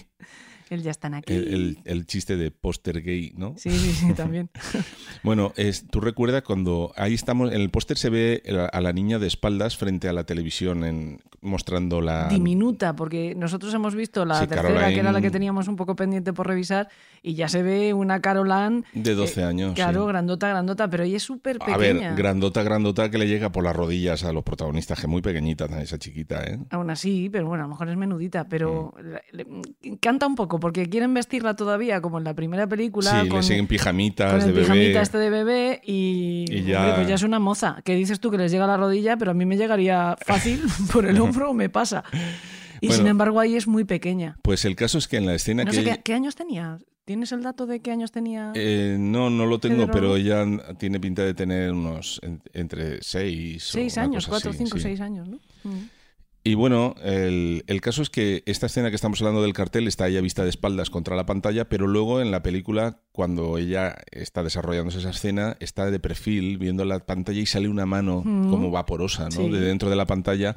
En principio iba a ser una cara ensangrentada, una cara, una cara cadavérica Mm. eh, ensangrentada la que iba a salir de allí para darle el susto, ¿no? Y yo creo que queda más sutil Sí, así, queda ¿no? más- sí, queda mejor. más. Yo qué sé, es que esta. Tú y mí- yo también es que somos muy reivindicativos con la sutileza en el cine de terror. Sí, a mí, por ejemplo, Poltergeist me ha envejecido un poco mal en ese sentido, Bueno, ¿no? Es demasiado estridente todo, ¿no? Todo muy evidente, todo muy... Aún así, tiene detalles como ese que, que- que es un poco lo que a nosotros nos gusta cuando vemos una película de fantasmas. Sí, no, a mí me, a mí me gusta...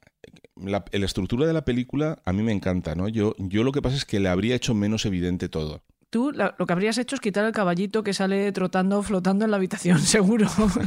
y los platillos. Eh, esa escena la veo un poco pasada de Sí, vueltas. sí, sí. Y a pesar que está todo girando, ¿no?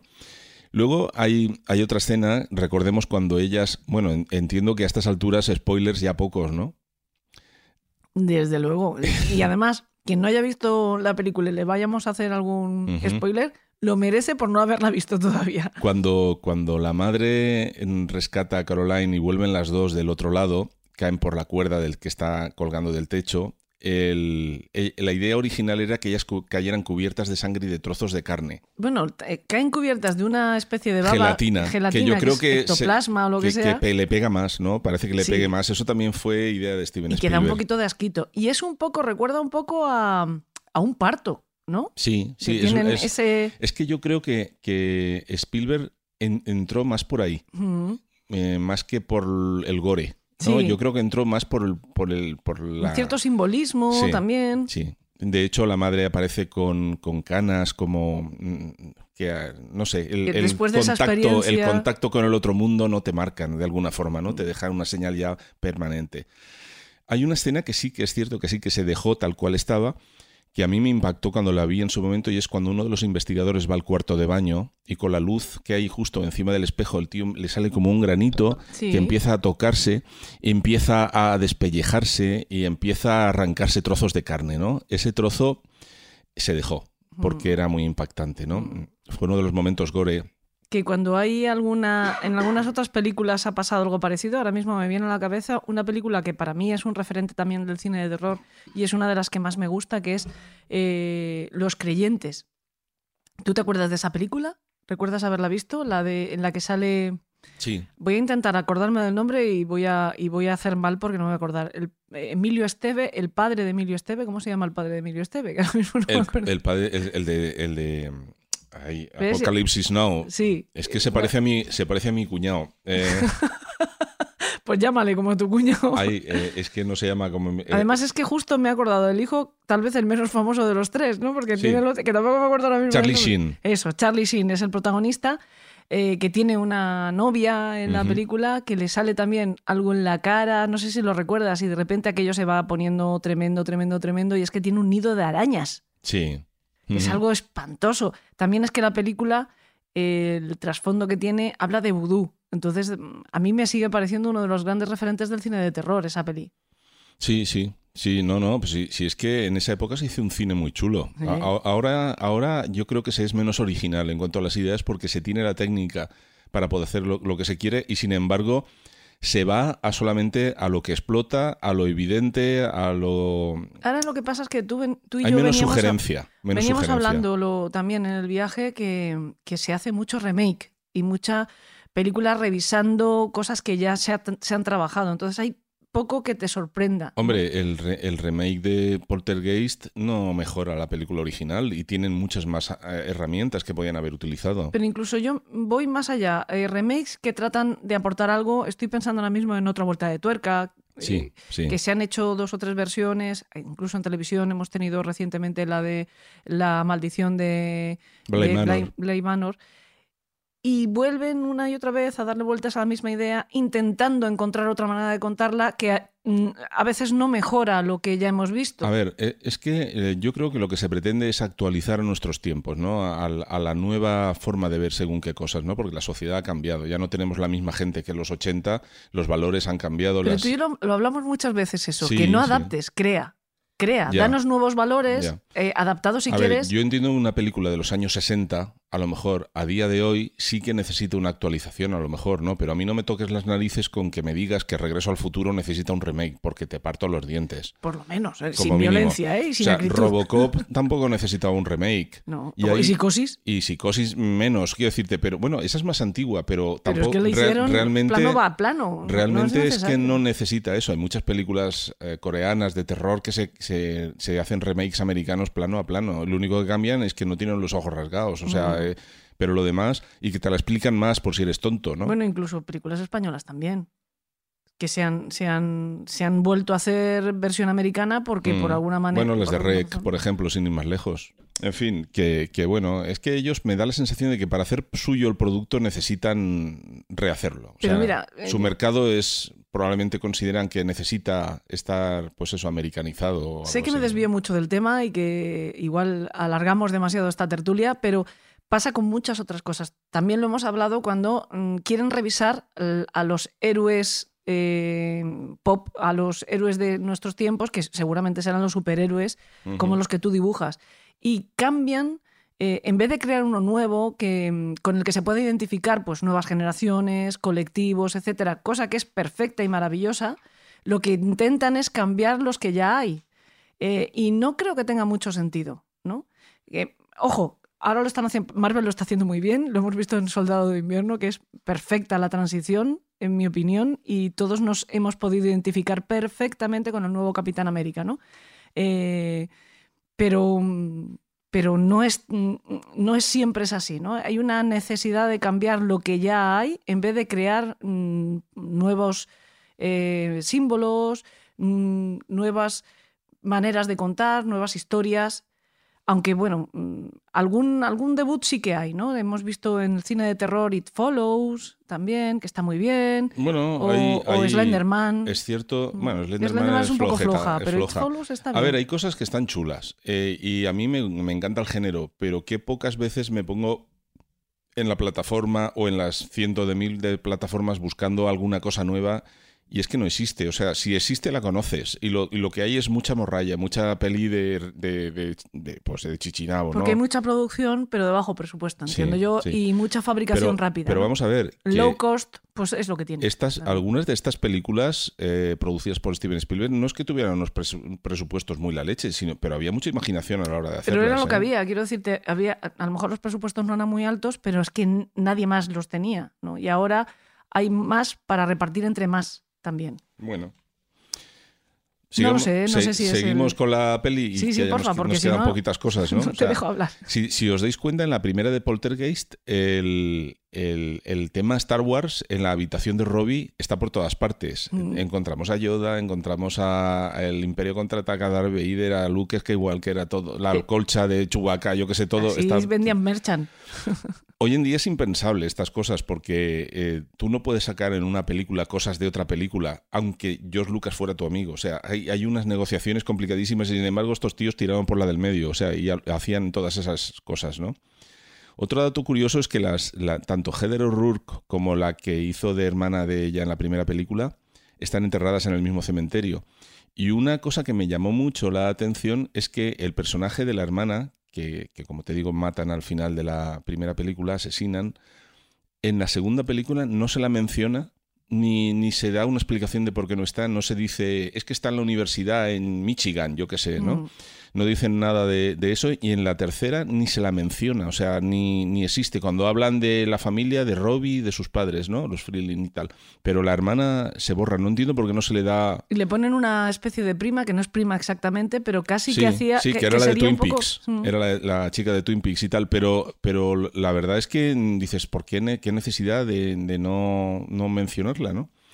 No sé, son cosas que, que a veces suceden y tal. Y bueno, también te digo que la última película, pese a ser la más mala de todas, supongo que habrá hecho que mucha gente la vea por el morbo que implica, porque Claro. eh, Heather no acabó. Bueno, la película se acaba con Heather O'Rourke, pero cuando se hace ese visionado para productores y para gente de. Porque ahí Steven Spielberg ya desaparece, o sea, él ya se borra. Él hace la primera y se borra. Pero cuando se hace ese pase privado, estos consideran que es poco impactante. Y lo que hacen es que directamente a- le piden al director que haga un guion, o sea, un final nuevo. En ese final, la niña ya no puede salir porque Ya no- ya no existe. ya entonces tienen que hacer un final sin ella. Y tú y yo hemos visto el final y la niña está en brazos, a- apoyada contra el hombro de su madre todo el rato, que lo que ves es una peluca, podía ser un nenuco perfectamente aquello, ¿no? Y luego el personaje de Tangina, que bueno, eh, tiene su gracia porque Tangina está basada en un personaje real, que Sí. es, es Marilyn Rosner. Sí, sí, sí. Que no sé quién da más grima, si, si Tangina o Marilyn Rosner, ¿no? Sí, es verdad.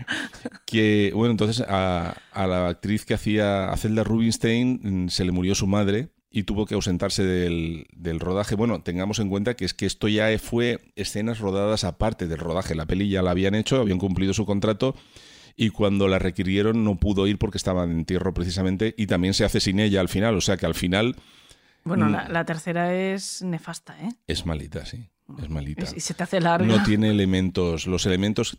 Tiene una cosa curiosa. La única que yo pude ver eh, es que juega con el, el- el- el elemento mágico de los espejos, ¿no? De que, que marca una, una realidad en el otro lado, digamos. Mm. Un espejo es una especie Son de portales, puerta, ¿no? mm. Eh, eso es el único elemento que yo veo en la película que de miedo, porque lo demás. pff, Es que. Salchi, Cutri, ¿sabes? Y el que hace de reverendo, eh, intenten que dé más mal rollo haciendo un tío maquillado y no consiguen superar a la naturaleza. No, no, no, no, no, ni, no, ni mucho menos. Al, al- al- al original no, no, no hay quien lo tumbe, ¿no? O sea, Mm. pobre hombre. Que por cierto, ¿sabes que está inspirado en un personaje real? Según he leído, he, he intentado buscar más información sobre, sobre ese personaje, pero, pero no lo he encontrado. Pero en algunas páginas web sí que hacen la referencia a que, a que el reverendo Kane se inspira en un. también en el líder de un culto eh, apocalíptico que encerró a todos sus. o convenció de que se encerraran a todos sus acólitos eh, esperando el fin del mundo y al final obviamente no ocurrió. Lo que pasa es que no tiene final dramático como cuentan en la historia Bueno. y como ha ocurrido otras veces. Quiero decirte, podría inspirarse en este en concreto que decían que, que estaba en California y en el norte de México, ¿no? Eh, y sin embargo, eh, bueno, pues hay muchísimos otros cultos que efectivamente acaban de la misma manera, ¿no? Con, con este drama que Sí, cuentan sí, de, gente ultra católicos y todo eso, ¿no? Aunque en la primera película mm, lo que avanzan un poco es que es un cementerio indio. Sí, no es en la segunda En película la, en la, que hablan de la secta. en la ¿no? segunda es donde te hablan de la secta. Y bueno, eh, no está mal traído. Quiero decir, No, a mí la segunda, a mí la segunda me gustó Mm. el, el tema, ¿no? Y, y bueno, lo que no, sí que no hemos dicho es en los años en los que se hacen las producciones, ¿no? Que son en el 82 la original, Sí. en el 86 la, La la segunda segunda y la 88 la tercera, porque en estas cosas siempre pasa lo mismo. La protagonista es la cría Mm. y los críos de un año a otro se te meten medio metro igual Sí, ¿no? Y se nota, y la efectivamente. jorobamos, ¿no? Sí. Y aunque la cría sigue teniendo la cara mofletuda y todo el rollo, pero ya se va viendo que Le va siendo... el pelo, ¿no? El pelo sí que se lo mantienen Claro. con la misma melena, que también es, yo creo que es la, la melena rubia más famosa de la historia del cine, Sí, es la sí, de, sí, ¿no? la de, la, de Caroline, ¿no? Mm. Ajá. El...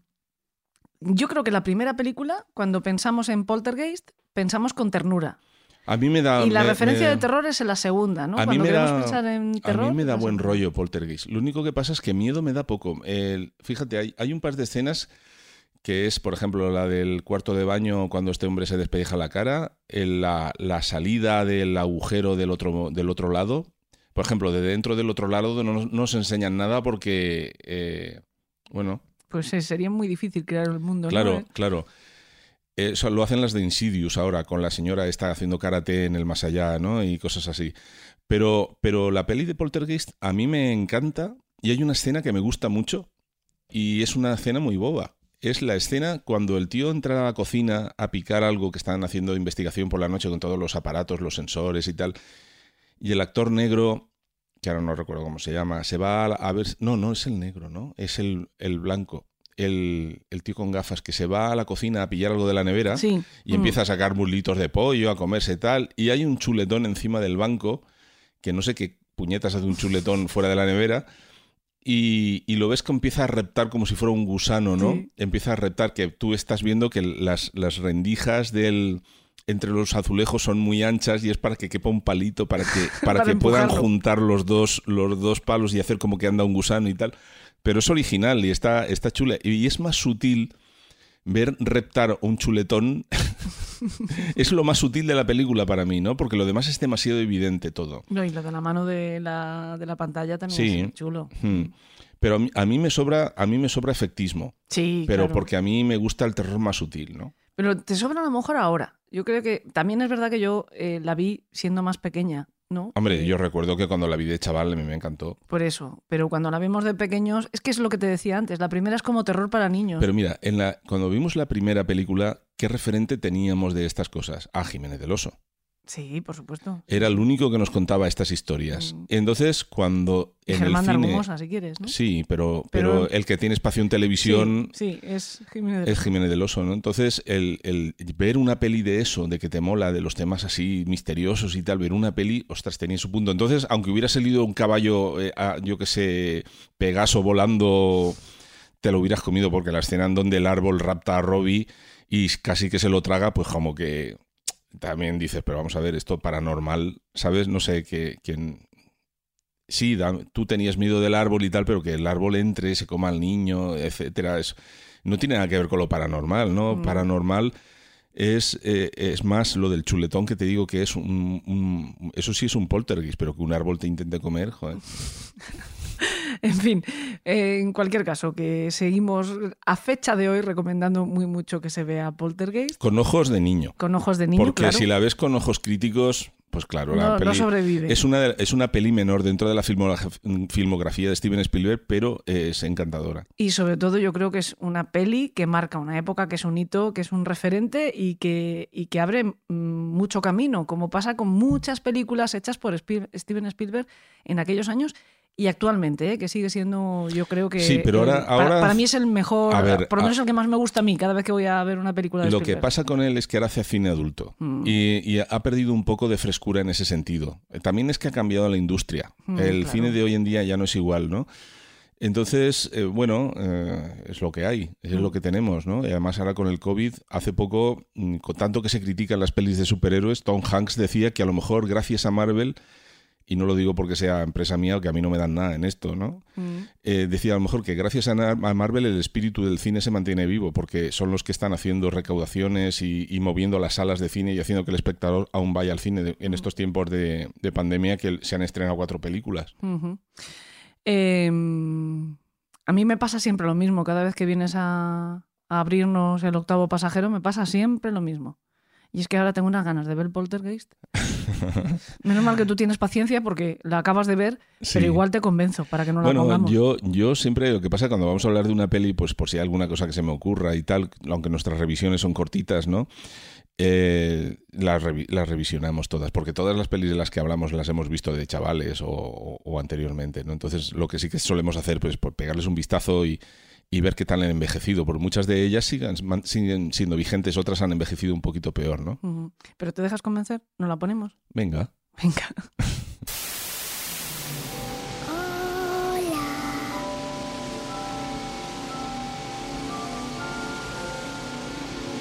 Habla más alto.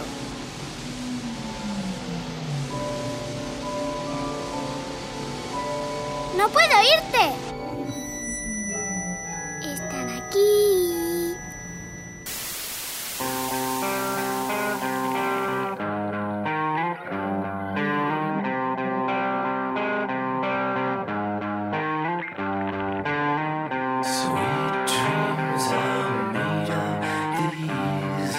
Bueno, pues parece que tenemos plan, así que llega el momento de despedirnos. Nosotros también nos vamos hacia la luz, pero no como Carolán, nosotros nos vamos como polillas como esfinges de la calavera, que parece que son más acordes con los temas que nos gusta tratar en el país de los horrores.